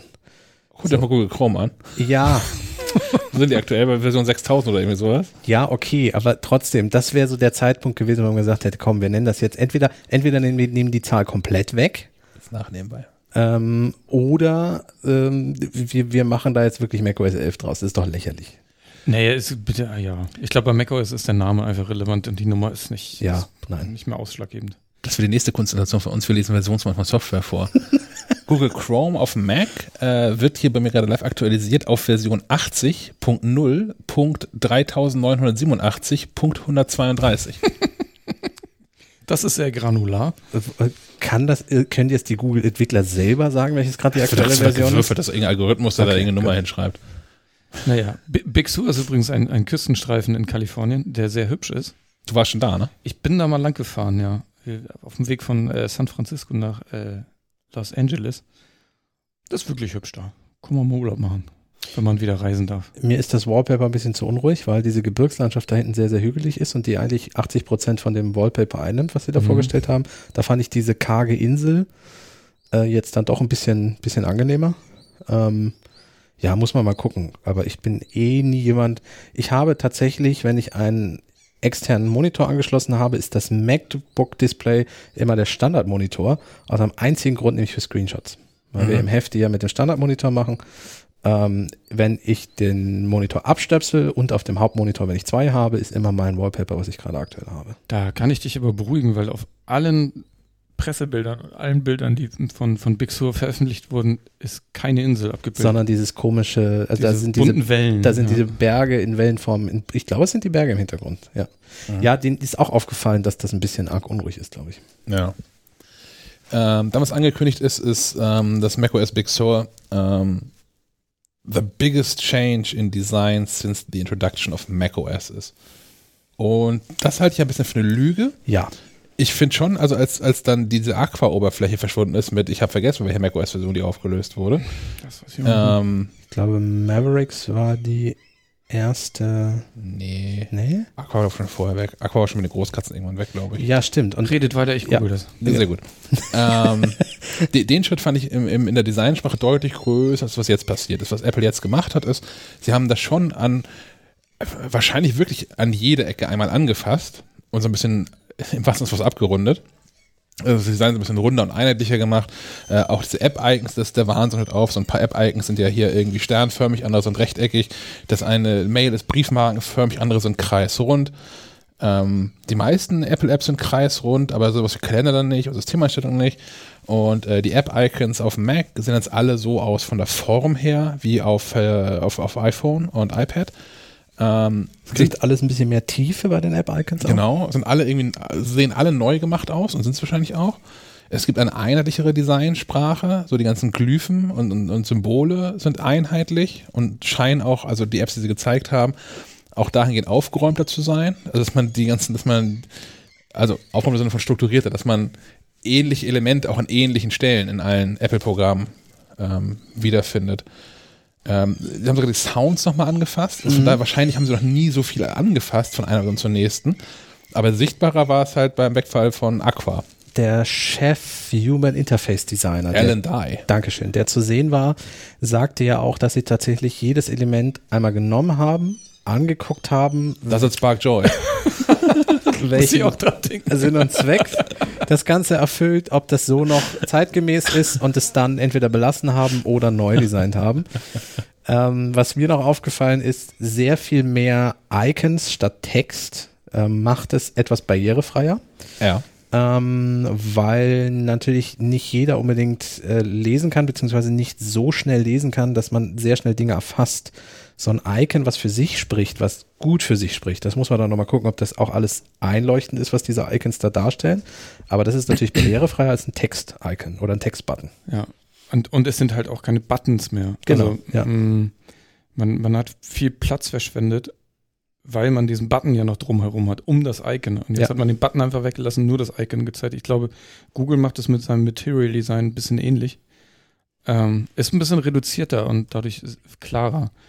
Ähm, Apple das ja auch schon mit iOS 7 eingeführt hat, ne, dass das mehr und mehr Button verschwunden sind, also so als solche markierte Touchflächen verschwunden sind. Und ja, und es ist so ein bisschen wie die Maus-Support an iPadOS ja. von iPadOS 13. Da ist es ja so, dass äh, die Maus verschwindet an einigen Elementen und dann der Button hervorgehoben wird in dem Moment, wo die Maus da drüber ist. Ja. Das ist jetzt nicht der gleiche Effekt äh, wie bei macOS jetzt, aber es ist so ein bisschen ähnlich. Also sobald ich mit der Maus über den Button zeige, wird er auch ein bisschen präsenter. Genau, wenn, wie Sie sagten, wenn man den braucht, ist er da. Genau, ja. Wenn, wenn er nicht, gebraucht tritt er in den Hintergrund. Genau. Ja. Äh, ich kann kurz aufklären, also äh, Mountain Lion, also 10.8, hatte immer noch dieses, dieses Dock, was so nach hinten ging, dieses ja. dreidimensionale. Und erst mit Yosemite ist das quasi abgeflacht worden. Ah, geht doch mit dem Wechsel zu also den Landschaft und Orten. Ja. ja. Ah. Naja, okay, danke. Yosemite ist von 2015, 15, 15, okay. Cool. Wow. Dann ähm, äh, macOS bekommt ein Control Center, wie wir es vom iPhone und iPad kennen, mit verschiedenen Einstellungen. Ist, ist clever, finde ich gut. Ja. ja. Punkt. Ähm, Insgesamt hat mich das neue Design. Kein Punkt, gut. Doch, nein, nein, nein. Ich wollte, ich wollte sagen, dass mich das insgesamt schon so mehr an iOS auch erinnert hat. Also alles, ja. was sie, was sie an Design angefasst haben. So. Es, es wirkt jetzt viel mehr aus einem Guss. Man, äh, gefühlt hat man macOS immer mehr zu iOS hingeprügelt so ein bisschen. Also viele Funktionen wurden so nachträglich rangeklebt. Ähm, viele Dinge sahen dann immer mehr so aus wie bei iOS. Es war aber immer nur so in einzelnen Bereichen mal. Und jetzt scheint man wirklich mal alles genommen zu haben und Ich, ich würde es positiver formulieren und man, man hat sich quasi inspirieren lassen von den jeweiligen Vorzügen und bringt jetzt die Vorzüge, die man auf dem iPad festgestellt hat, jetzt auch noch auf dem Mac und umgekehrt. Dinge ja. vom Mac, die da gut funktionieren, bringt man jetzt aufs iPad, wie die ja, Suche zum Beispiel. Aber mehr in einem Guss, mehr gefühlt, mehr durchdacht. Ja, ja, genau, klar. Ja. Catalyst ist auch ein Thema. Also Catalyst ist Technologie, um ähm, Apps vom, vom iPad vor allem, also nicht iPhone und iPad, aber vor allem iPad, ähm, auf den Mac zu transferieren und da lauffähig zu machen und anzupassen. Ähm, Apple scheint herausgefunden zu haben, wie das funktioniert. Also, weil die Apps bisher, das war ja pff, so Mittel, ne? Also diese Podcast-App, wenn ich die auf dem Mac aufmache, gut, ich habe jetzt auch irgendwie 150 Podcasts abonniert, aber wenn ich die auf dem Mac aufmache, dann, dann legt der Lüfter erstmal für eine Viertelstunde lang los. Und sieht auch nicht richtig geil aus. Nein, am schlimmsten finde ich die Musik-App am, am Mac. Aber ist die Catalyst? Die muss eine Catalyst-App, glaube ich, sein, weil die, die hat auch die gleichen Buttons, alles. Also okay. ich bin mir sehr sicher, dass sie eine ist, aber vom Design her wirkt die einfach, also ich finde die nicht toll. Ich finde das einfach, nee. Aber jetzt muss ich jedenfalls die Karten-App vorgestellt. Die ist, die ist komplett ja. neu auf, auf dem Mac und ist eine Catalyst-App und das sah wirklich gut aus. Also so habe ich mir das vorgestellt, dass man da so ein bisschen, also offensichtlich ist es auch nicht so einfach, dass man sagt, äh, ich habe hier eine iPad-App, Xcode macht daraus eine Mac-App und feuerfrei, sondern statt man schon noch so ein bisschen Hirnschmalz reinstecken zu müssen, damit es auch wirklich gut ist und ja. sich, sich nahtlos ins, ins Design und auch in ähm, die, die Benutzermechanik äh, vom, vom Mac einfügt. Aber es scheint also mit, mit der Karten-App, die ja nun auch nicht wenig komplex ist, ähm, haben sie jetzt gezeigt, dass es geht. Und die Apps haben dann auch gleich mal den komplett identischen Funktionsumfang. Also sowas ja. wie Standortteilen und Ankunftszeit und so, das ist dann alles auch in der Mac-App mit drin. Ja. Finde ich gut.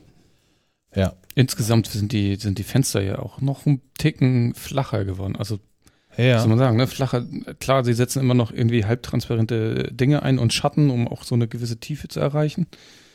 Aber es wirkt noch platter einfach. Dafür sind die Icons leider ja, wieder so dreidimensional. Wieder so 3D ja. und, und back of the äh, abgeflachte Kante. Das sieht nicht so.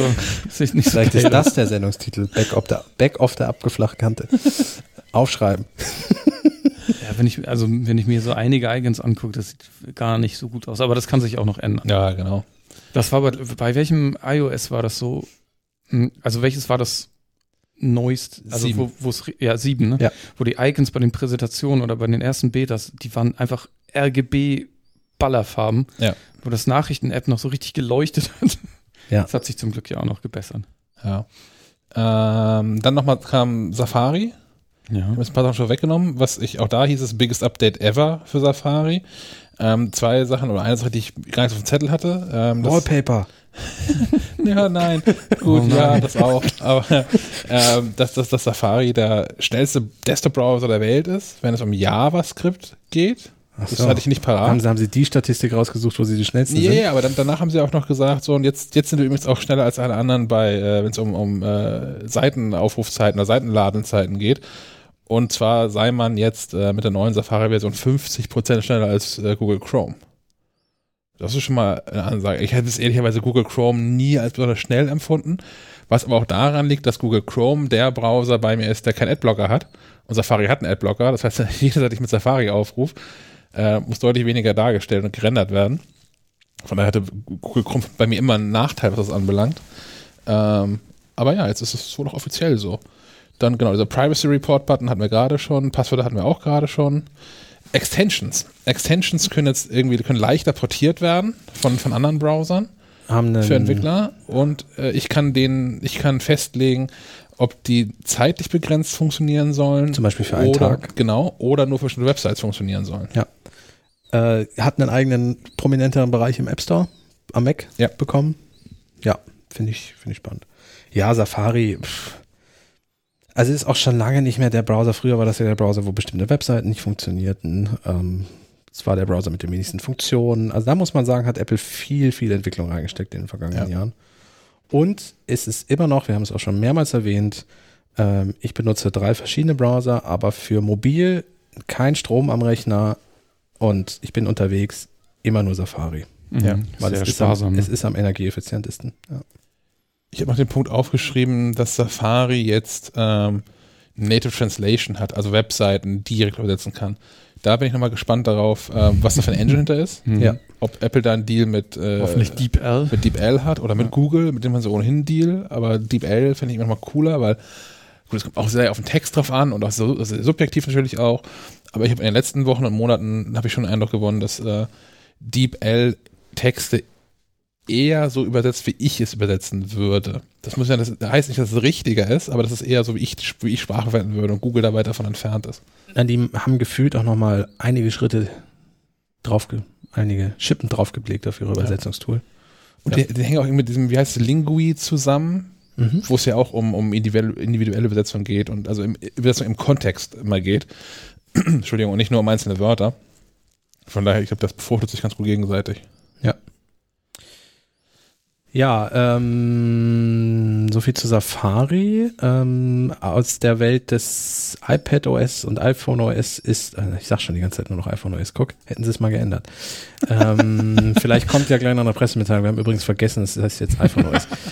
ähm, das Kontrollzentrum ist jetzt auf dem Mac auch gewandert. Ich glaube, das hat äh, Schack am Anfang. Also bin ich einmal so drüber geflogen. Ach so, bist aber, ich finde es, ich finde es, ja, jetzt haben wir es nochmal doppelt erwähnt. Jetzt hat es die gebührende Aufmerksamkeit hier gehabt. Okay, verstehe. Er sieht aus wie beim iPad, ein bisschen hat die, hat ähnliche Buttons, äh, kann man anpassen, kann man hin und her schieben.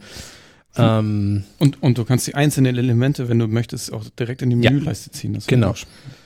Ja, Mitteilungszentrale ist jetzt hinter der Uhr verschwunden. Ja, Sven, da frage ich mich, wie, wie ja. ich die wohl sehen werde, weil ich die Uhr immer ausgeblendet habe. Aber es wird sich eine Lösung finden. Tastenkürzel vergeben. Hm. Du darfst dann keine Mitteilung mehr, mehr angucken, ganz einfach. Das ist auch nicht schlimm. Ja, gut. Aber äh, die, die Mitteilungszentrale sieht auch gefälliger aus irgendwie. Ja. Weil aktuell schiebt sie sich ja wie so ein Störelement äh, in den Bildschirm und überdeckt alles. Und jetzt sieht sie aus wie der iPad ja. Homescreen. Ja. ja. Ja. Cool. Werden wir sehen. Morgen dann ausprobieren. Ähm, sonst haben viele Apps die Funktion auch bekommen, die vom iPhone bekannt sind. iMessage kriegt die ganzen iMessage-Funktionen von iOS 14, solche Dinge. Ja, Maps. Memojis kannst du dir bauen jetzt am Memojis kannst du direkt am Mac bauen, wenn du Spaß dran hast. Sowas, ja. Ähm, ja, und vielleicht ist die, das Kontrollzentrum eine Überleitung zu dem, ja, irgendwie überraschendsten und dann doch nicht überraschendsten Teil des Abends. Wie, gab's noch was? Ja, das war nämlich einer der historisch wichtigsten Momente für den Mac heute Abend. Da, wo der Cook nochmal ein bisschen ernst wurde. Ne? Der Cook wurde nochmal eingeblendet und sehr ernst erzählte er nämlich, dass sie einen dramatischen Schritt vorhätten, den niemand vorhergesagt hat. ähm, ja, um ehrlich zu sein, ich habe es eben schon gesagt vor der Sendung, ich wäre fast entsetzt gewesen, wenn dieser Schritt jetzt nicht gekommen wäre. Nämlich der von uns auch schon im Podcast vermutete Schritt von Intel zu ARM-Prozessoren. Und zwar Apples eigenen Entwicklungen wurde dadurch ähm, gezeigt, dass sie einmal sehr viel über natürlich ein bisschen über die Architektur und den Gründen und so und warum das Vorteile hat und äh, was eigentlich der Grund ist und so. Und dann haben sie uns gezeigt, dass sie die macOS Beta-Version, die sie uns bisher, auf den sie uns, mit der sie uns bisher die Funktion von macOS gezeigt haben, schon auf so einem dieser Prozessoren laufen haben. Und das Spannendste war, das ist nicht etwa eine komplette Neuentwicklung für den Mac, wie ich das erwartet hätte, sondern es ist einfach der Chip aus dem aktuellen iPad Pro. Sie haben einen A12Z genommen, haben den in einen Mac verpflanzt, haben da macOS Big Sur, Sur, Sur, Sur, Sur, Sur. Ich muss, das ist so, ach, bis ich das drauf habe, äh, installiert und ja, schwupp, läuft die Kiste. Und offenbar schnell genug, weil sie haben ja auch Pro-Apps Pro gezeigt zwischendurch. Ja. Also, Adobe, Adobe ist, hat schon einige Apps dafür angepasst. Ja. Microsoft. Microsoft Office, was jetzt nicht so wirklich überraschend ist, weil die selber ja schon ARM-Prozessoren auch ein bisschen experimentieren. Ja, aber auch mehr schlecht als recht bisher. Ja, und vor allem laufen da die Adobe-Apps nicht drauf. Ja. Auf den Windows-Versionen für ARM. Ähm, da hat Apple sich intelligenter angestellt und hat sich gleich mit äh, Adobe zusammengesetzt und gesagt, wir machen das, ihr müsst, ihr müsst das anpassen. Ähm, ja, und ähm, ganz spannend, dass natürlich sind die ganzen Apple-Apps auch schon Ewigkeiten angepasst. Das ist nun wenig überraschend. Äh, aber sie haben auch Final Cut gezeigt und haben auf einem iPad Pro vier 4K-Video-Streams gleichzeitig geschnitten und flüssig abgespielt. Das war schon. Das ist schon echt beeindruckend. Das war auch der, der Performance. Also, ne, also da gab es auch ein paar Zahlen zu. Das, äh, also Apple hat im iPhone ja seit 2007 schon ARM-Chips drin. Der A4 war der erste mit, mit Apple-eigenem Design. Also ARM funktioniert ja so, man, man geht nicht zu ARM hin und sagt, ich brauche Prozessor, ja. wie bei Intel, sondern man lizenziert bei, bei ARM ähm, Prozessorarchitekturen. Also, keine Ahnung, platt gesagt, Schaltpläne, ja. Aufbauskizzen und muss sich ein bisschen umkümmern. Man kann bei ARM auch einzelne Komponenten noch dazu kaufen, also zum Beispiel CPUs kann man bei ARM noch dazu kaufen, also als Teil von diesem System on a Chip dann. Ähm, aber es ist halt schon das, seit dem A4 das eigene Apple-Design ähm, oder eigene Apple-Chips. Und in der Zeit vom A4 bis jetzt A13 im iPhone. A13 im iPhone, ja. im iPad A12. Ähm, vom, vom A4 bis zum A13 hat man die, die Chip-Performance verhundertfacht. Genau. Also was Rechenleistung und CPU anbelangt. Und ähm, die iPad-Chips, also die mit dem X drin bisher immer, und jetzt halt mit dem Z, ähm, hatten schon immer die schnellere Grafikleistung. Und ähm, was sie dazu gesagt haben, ist, der, der aktuelle iPad ähm, hat äh, das, das tausendfache der Leistung vom ersten iPad-Prozessor. Das ist schon beeindruckend. Und auch nochmal um zu unter, unter, unter, wie sagt man, zu unterstreichen. Unterstreichen, unterstreichen, genau, Dankeschön. Bitte. Ähm, dass man so ein bisschen Erfahrung mit gesammelt hat, haben sie auch gesagt, dass in diesen zehn Jahren die sie jetzt ihre eigenen ähm, Chips raushauen, zwei Milliarden Stück davon an Mann gebracht haben. Also in äh, iPhones, iPads, Apple Watches und iPod Touches. Apple TV auch noch. Ja, und, und ähm, wie gut das neue macOS natürlich, wie gesagt, es wird seit zwei Jahren wahrscheinlich schon in Entwicklung sein oder drei ja. Jahren, ähm, wie gut es darauf läuft, auf einem iPad-Chip zeigt nochmal, wie sinnvoll dieser Schritt für Apple auch ist. Ja. So sich zum einen von der Preispolitik von Intel nicht mehr abhängig zu machen und von deren zugegebenermaßen für Apple zu langsamen Entwicklungsmöglichkeiten. So und Energieeffizienz ist bei Intel ja auch noch so ein Thema. Ähm, war das das 2019 hatten wir, glaube ich, auch dieses Kühlungsproblem beim MacBook Pro, ne? ja. was, was nur im Kühlschrank gelegen äh, ja, aber es auch ein Softwarefehler. Aber ja, ja, aber natürlich hing das ja auch irgendwie mit Intel zusammen. Ja. Ähm, klar wurde es durch ein Software-Update behoben bis zu annähernd komplett verbessert. Ähm, ja, aber das sind einfach Punkte, eigene Architektur für eigene Software. Tim Cook hat es auch nochmal gesagt, Apple baut Hardware und Software zusammen und durch diese Symbiose sind die Produkte so, wie sie sind. Deswegen eigene Prozessoren, wir sind gespannt. Es wird dieses Jahr noch Hardware geben. Von, von Apple wird sie zumindest vorstellen. Also Macs mit diesen ARM-Prozessoren. Ähm, aber auch noch Intel Macs, haben sie auch gesagt. Genau, aber auch noch Intel Macs. Und Apple wird für Jahre auch noch Intel Macs unterstützen. Ja.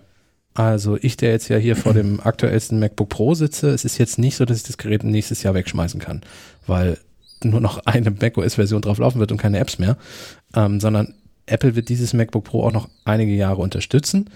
Ähm, ja, der Umstieg wird mindestens zwei Jahre dauern, bis er komplett abgeschlossen ist, sagt der Apple. Heißt also, dass, also der Plan ist, dass Apple nach Ablauf von zwei Jahren keine neuen Intel Macs mehr verkauft. Richtig, aber die noch weiter unterstützt natürlich. Ja. Ähm, ja, äh, und dann in fünf, sechs Jahren wird das Thema Intel bei Apple dann vollständig vorbei sein. Was passiert ist, also äh, wer, wer meinen Artikel heute gelesen hat, der ist heute Morgen online gegangen zu, warum könnte Apple das machen, von, von Intel zu ARM wechseln und wie könnte das vonstatten gehen. Ähm, da habe ich auch schon einmal geschrieben und das ist auch das, was jetzt passiert. Nun bin ich nicht das große Orakel, sondern Apple hat das schon zweimal gemacht. Nicht beim Wechsel vom, vom Motorola 68000 zu PowerPC und von PowerPC zu Intel. Das machen sie jetzt wieder im Prinzip. Und zwar gibt es jetzt äh, Universal 2 ja. als, äh, jetzt ist jetzt schon eigentlich eine Plattform für Apps. Und zwar das äh, Apps ähm, für, für Mac so kompiliert werden können, dass sie äh, auf Intel und auf ARM-Prozessoren ähm, lauffähig sind. Das ist das, was sie auch gemacht haben. Universal Binaries ähm, kennen wir auch schon vom Umstieg von PowerPC auf, auf Intel. Und Universal Binaries hatten wir auch schon, als das iPad neu am Start war, das iPhone-Apps auch auf dem iPad lauffähig war. Das gibt es ja jetzt wieder. Und es gibt ähm, Rosetta 2. Ja. Kennen wir auch schon. Also Rosetta äh, gab es auch ähm, mit macOS, als sie auf Intel umgestiegen waren, ist eine, ähm, eine Betriebssystem-Schnittstelle, die ähm, für Intel-Prozessoren ausgelegte Apps live übersetzt für ähm, ARM-Prozessoren, also live im Sinne von bei der Installation.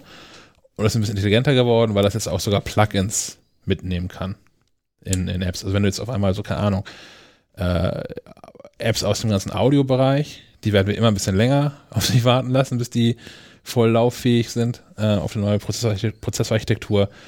Ähm, und da kannst du dann die Apps und auch die äh, Erweiterung und Plugins ähm, laufen lassen.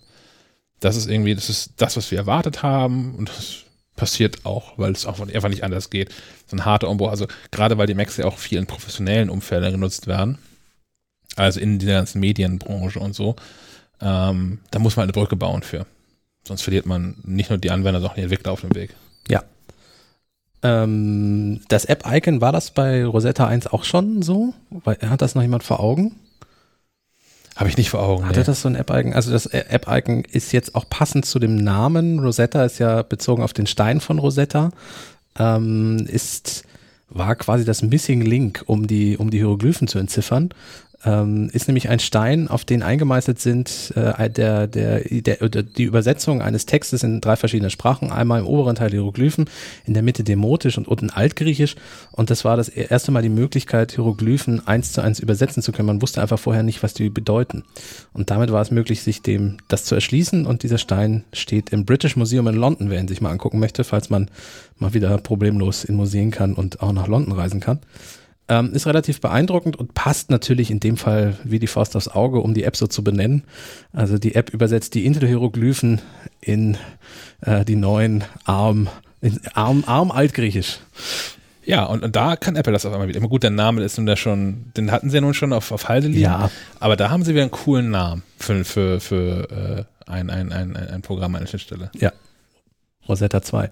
Das hätte ja auch, hätte ja auch Translate heißen können. Ähm, Rosetta 1, ich muss gestehen, damals hatte ich noch kein Mac, als ja. es diese, dieser Umstieg war. Ähm, wie, wie, performant war denn das? Wisst ihr das? Ja, hat er schon gemerkt. Also man hat, okay. schon, man hat schon gemerkt, dass es keine Intel-App war. Also vor allem je komplexer die, die Anwendung ähm, war. Also so ein Photoshop, äh, ich weiß nicht, ob es das für Power-PCs gab, aber also ein Power-Photoshop ähm, auf Intel emuliert, merkte man schon, dass da Geschwindigkeitseinbußen Ja, man merkt schon, dass es eine Emulationsschicht ist. Aber ne, für viele Leute, die halt einen neuen Mac haben, aus welchen Gründen auch immer, sich jetzt einen neuen Mac, dann einen neuen Mac gekauft haben, aber auch dieses eine Programm haben, was irgendwie partout nicht angepasst worden ist, ähm, das ist dann, das ist dann halt besser als wegen eines Programms zu warten. Genau, und bei Rosetta 2 scheint die Performance ja kein Problem zu sein. Sie haben als Beispiel Tomb Raider runtergeladen, ein Spiel, ja. Ein relativ aktuelles Spiel, ähm, aus dem In App Store, die Intel-Version, und haben die spielen können auf dem, auf dem neuen ARM Mac, den sie gezeigt haben, in, ja, so flüssig, dass es nicht störte. Also ich, ich weiß jetzt nicht, wie die Einbrüche war, wie die Framerate war und so, das konnte man natürlich alles nicht überprüfen, aber es war spielbar und das ist für so ein aktuelles, doch grafikhungriges Spiel schon relativ beeindruckend, muss man einfach sagen. Und Rosetta ist ja wir haben ja die Problematik jetzt gerade bei Catalina mit 64-Bit-Apps und 32-Bit-Apps. Also ganz aktuell für mich, aus meiner Spielbibliothek sind viele Spiele nicht mehr spielbar. Die, also zum Beispiel Star Wars Knights of the Old Republic kann ich, habe ich, hab ich mir mal gekauft, kann ich nicht mehr spielen bei 32-Bit-App. So, ist vorbei. Apple wird da auch nichts tun ähm, so eine Rosetta-App ist dann schon ein, ein, ein gnädigerer Schritt mehr. Man hätte jetzt auch sagen können, du, selber schuld, was willst du denn noch so eine Intel-App nutzen? Äh, wir haben jetzt hier ARM-Prozessoren. Nach mir die Sinnflut. Ja. Nein, sie haben zum Glück die Rosetta-App aus dem, aus dem Grab hervorgeholt, aus dem ägyptischen, äh, ein bisschen abgestaubt, äh, neu geschrieben und da ist sie wieder. Ja. Ja. So viel zur WWDC-Keynote, ne? Ich glaube ja. Also jetzt live, also vor, vor acht Minuten begann die State of the Union, wo sie auch nochmal Betriebssystem besprechen. Ja. Äh, die werden wir dann nachgucken müssen. Ja. Weil wir, wir jetzt ja mit euch hier sprechen. Wir oder? gehen jetzt gleich erstmal ins Bett. Das denke ich auch. Wir hätten noch ähm, eine Nachricht noch in, in eigener Sache quasi. Stimmt. Denn heute, Stunden vor der Keynote, eigentlich ganz passend, ähm, ist MacLife Plus live gegangen. Ähm, was ist MacLife Plus? Wir haben ähm, im vergangenen Jahr und eigentlich auch schon längere Zeit davor, es wird doch ein Prozess, der länger gedauert, als wir das uns alle gewünscht hätten, daran gearbeitet, die einst weitestgehend getrennten digitalen und, und, und, und äh, gedruckten Produkte von MacLife ähm, zusammenzuführen und ähm, haben das jetzt geschafft und haben, ähm, was auch nochmal so, so ein kleiner Kampf war, das dann am Ende auch auf die, auf die Beine zu stellen, was Vernünftiges daraus zu machen, ein neues ähm, Abo, ein, ein Mitgliedschaftsmodell ähm, auf die Beine gestellt, was den Namen MacLife Plus äh, trägt und ähm, viele Vorteile bietet tatsächlich, weil es ist, glaube ich, kann man so sagen, es ist das umfangreichste äh, Angebot, Angebot, das wir je gemacht haben und zugleich das preislich fairste Angebot, das wir je gemacht haben. Ähm, Preismodell erstmal so, man, man zahlt einen Fünfer im Monat oder 35 Euro im Jahr, 40 Euro im Jahr, 35 Euro im Jahr. Du hast den Text dazu geschrieben. Ich habe den Text dazu geschrieben, das, das, ist vollkommen richtig. Das ist vollkommen richtig. 36 Euro im Jahr. Ähm, ist so ein bisschen, ich, ich mag beide Preise nicht, weil es 4,90 Euro sind und 35 Euro ja, Keks. Ja. Liegt so ein bisschen aber daran, dass wir ähm, die, diese Abos auch über ähm, unsere App anbieten wollen, der eins. Das, das muss implementiert werden, dass man die auch direkt aus der MacLive News App heraus kaufen kann und aus der Kiosk App heraus kaufen kann. Und dann muss man sich so ein bisschen an diesen, diesen Apple-Preisen orientieren. Also Apple gibt Preisschienen vor, auf die man sich bewegen kann. Genau, und du kannst nicht, du kannst leider nicht sagen, Punkt, das kostet 5 Euro. Ja, und du kannst auch, nicht, also auch nicht wie Lieb Krummel, kannst auch nicht sagen 41 Euro, 41 oder sowas. Ja. Ähm, deswegen haben wir das da mit drin. Das ist aber erstmal der Preis, das heißt, äh, der Jahres, das, das Jahresabonnement, das wird auch monatlich abgebucht, dann ist man da mit äh, 3 Euro im Monat ungefähr dabei. Äh, spart also 2 Euro im Monat im Vergleich zum äh, normal sich monatlich äh, aktualisierenden Abo. Der Unterschied ist, dass ich bei dem monatlichen Abo auch jeden Monat kündigen kann. Bei dem Jahresabo bin ich ein Jahr mit drin, spare dafür aber wie gesagt äh, zwei Fünftel. Ähm, was ist enthalten? Mit äh, MacLife Plus hat man exklusiv vorab auf MacLife.de Zugriff auf Artikel, die ähm, sonst erst in der gedruckten MacLife erscheinen. Genau, also was, was, was in der Heftproduktion fertig ist, kommt online direkt. Ja. So, so schnell es geht. Genau. Ja. Ähm, man erhält Zugriff auf alle digitalen Ausgaben sämtlicher Magazine und äh, Bücher, die wir haben. Das ist also die ähm, die Mac Live, die zwölfmal im Jahr erscheint, das ist das Sonderheft Mac Live Wissen, das einmal im Jahr erscheint. Das ist äh, das sogenannte Systemheft, also wo wir genau. einen ganz großen Fokus auf das aktuelle Betriebssystem legen. Das wird jetzt natürlich passend dann zu macOS 11 sein. Yes. Viermal im Jahr die iPhone und iPad Live. Das ist das Magazin, was federführend äh, Kaspar hier bei uns verantwortet. Yeah, das beste Heft hier. äh, wir haben dann zweimal im Jahr noch so, so ein Kompendium, die iPhone-Bibel und die Mac-Bibel. Ähm, die enthalten ehrlicherweise selten Neuinhalte, sondern sind halt ein Best-of aus dem, was wir bis dahin im Halbjahr produziert haben. Na, die sind auch als so Nachschlagewerke ja auch genau, kom ja. konzipiert. Also da ist dann einmal alles gesammelt, was wir zum Betriebssystem zum Beispiel gemacht haben. Genau. Ja. Und wir bringen noch jedes Jahr äh, jeweils ein Fachbuch raus zu ähm, Mac OS, dem Mac, iPhone und iPhone OS, also iPad iOS, dem iPad und iPad OS und der Apple Watch und Watch OS. Zum Apple TV haben wir keins, weil er nicht so viel kann. Ähm, und es auch natürlich auch ein bisschen daran liegt, was Leute für Bücher kaufen. Und das sind die Themen, die die Leute interessieren, besonders WatchOS in letzter Zeit. Ja. Und das Buch geht wirklich weg wie geschnitten Brot. Und TVOS, ich glaube, auf dem Buch würden wir, vielleicht hätten wir drei Exemplare verkauft oder so. Ja. Die Bücher haben alle im Mittel 256 Seiten. Äh, ich glaube, das eine Buch hat 16 Seiten weniger, aber die haben so 250 Seiten haben die. Ähm, insgesamt kostet der ganze Spaß, wenn man die Digitalvariante kauft. Die größte Version wäre dann 512 Seiten. Nein. Ach, schade. Wir haben, wir haben 16er Bögen haben wir da. ähm, kostet zusammen 200 Euro. Wenn wir das verkaufen, 197 Euro und Keks, die ganz digitalen Version. Äh, das spart man, also wenn man das alles, was wir so macht, äh, lesen möchte oder zumindest lesen können möchte, kann man da wirklich viel, viel Geld sparen. Ähm, auf mit, als Mitglied von MacLife Plus ähm, kann man maclife.de komplett werbefrei lesen. Werbefrei bittet sie auf Bannerwerbung. Also wir haben ja auch Advertorials und sowas. Ähm, da haben wir das große Glück, dass wir in aller Regel ähm, sehr gute Partner mit hochwertigen Produkten haben, sodass die Artikel, äh, in denen dann Dinge beworben werden, auch immer sehr gute Artikel sind. Das, also das sage ich jetzt nicht nur, weil ich das verkaufen will, sondern das sind wirklich, auch weil ich so viel von schreibe, selbst schreibe, das sind, das sind wirklich anständige Artikel, wo die äh, Hersteller eigentlich wenig Mitspracherecht haben. Das ergibt sich meistens darin, dass die Menschen sagen, aber unser Firmenname wird in Versalien geschrieben, immer. Äh, und es sind auch alles als Advertorials gekennzeichnet. Ja, natürlich, genau. genau aber Advertorials sind da nicht mit, äh, die werden nicht ausgeblendet dadurch. Ähm, woran wir arbeiten, ist an einer, äh, ich nenne es mal modernen Diskussionsplattform, Es wird kein Forum sein, äh, wo sich dann exklusiv MacLife Plus Mitglieder austauschen können und wo MacLife Plus Mitglieder auch äh, einen, einen, direkten Kontakt zur Redaktion haben. Also wir werden da auch drin aktiv sein.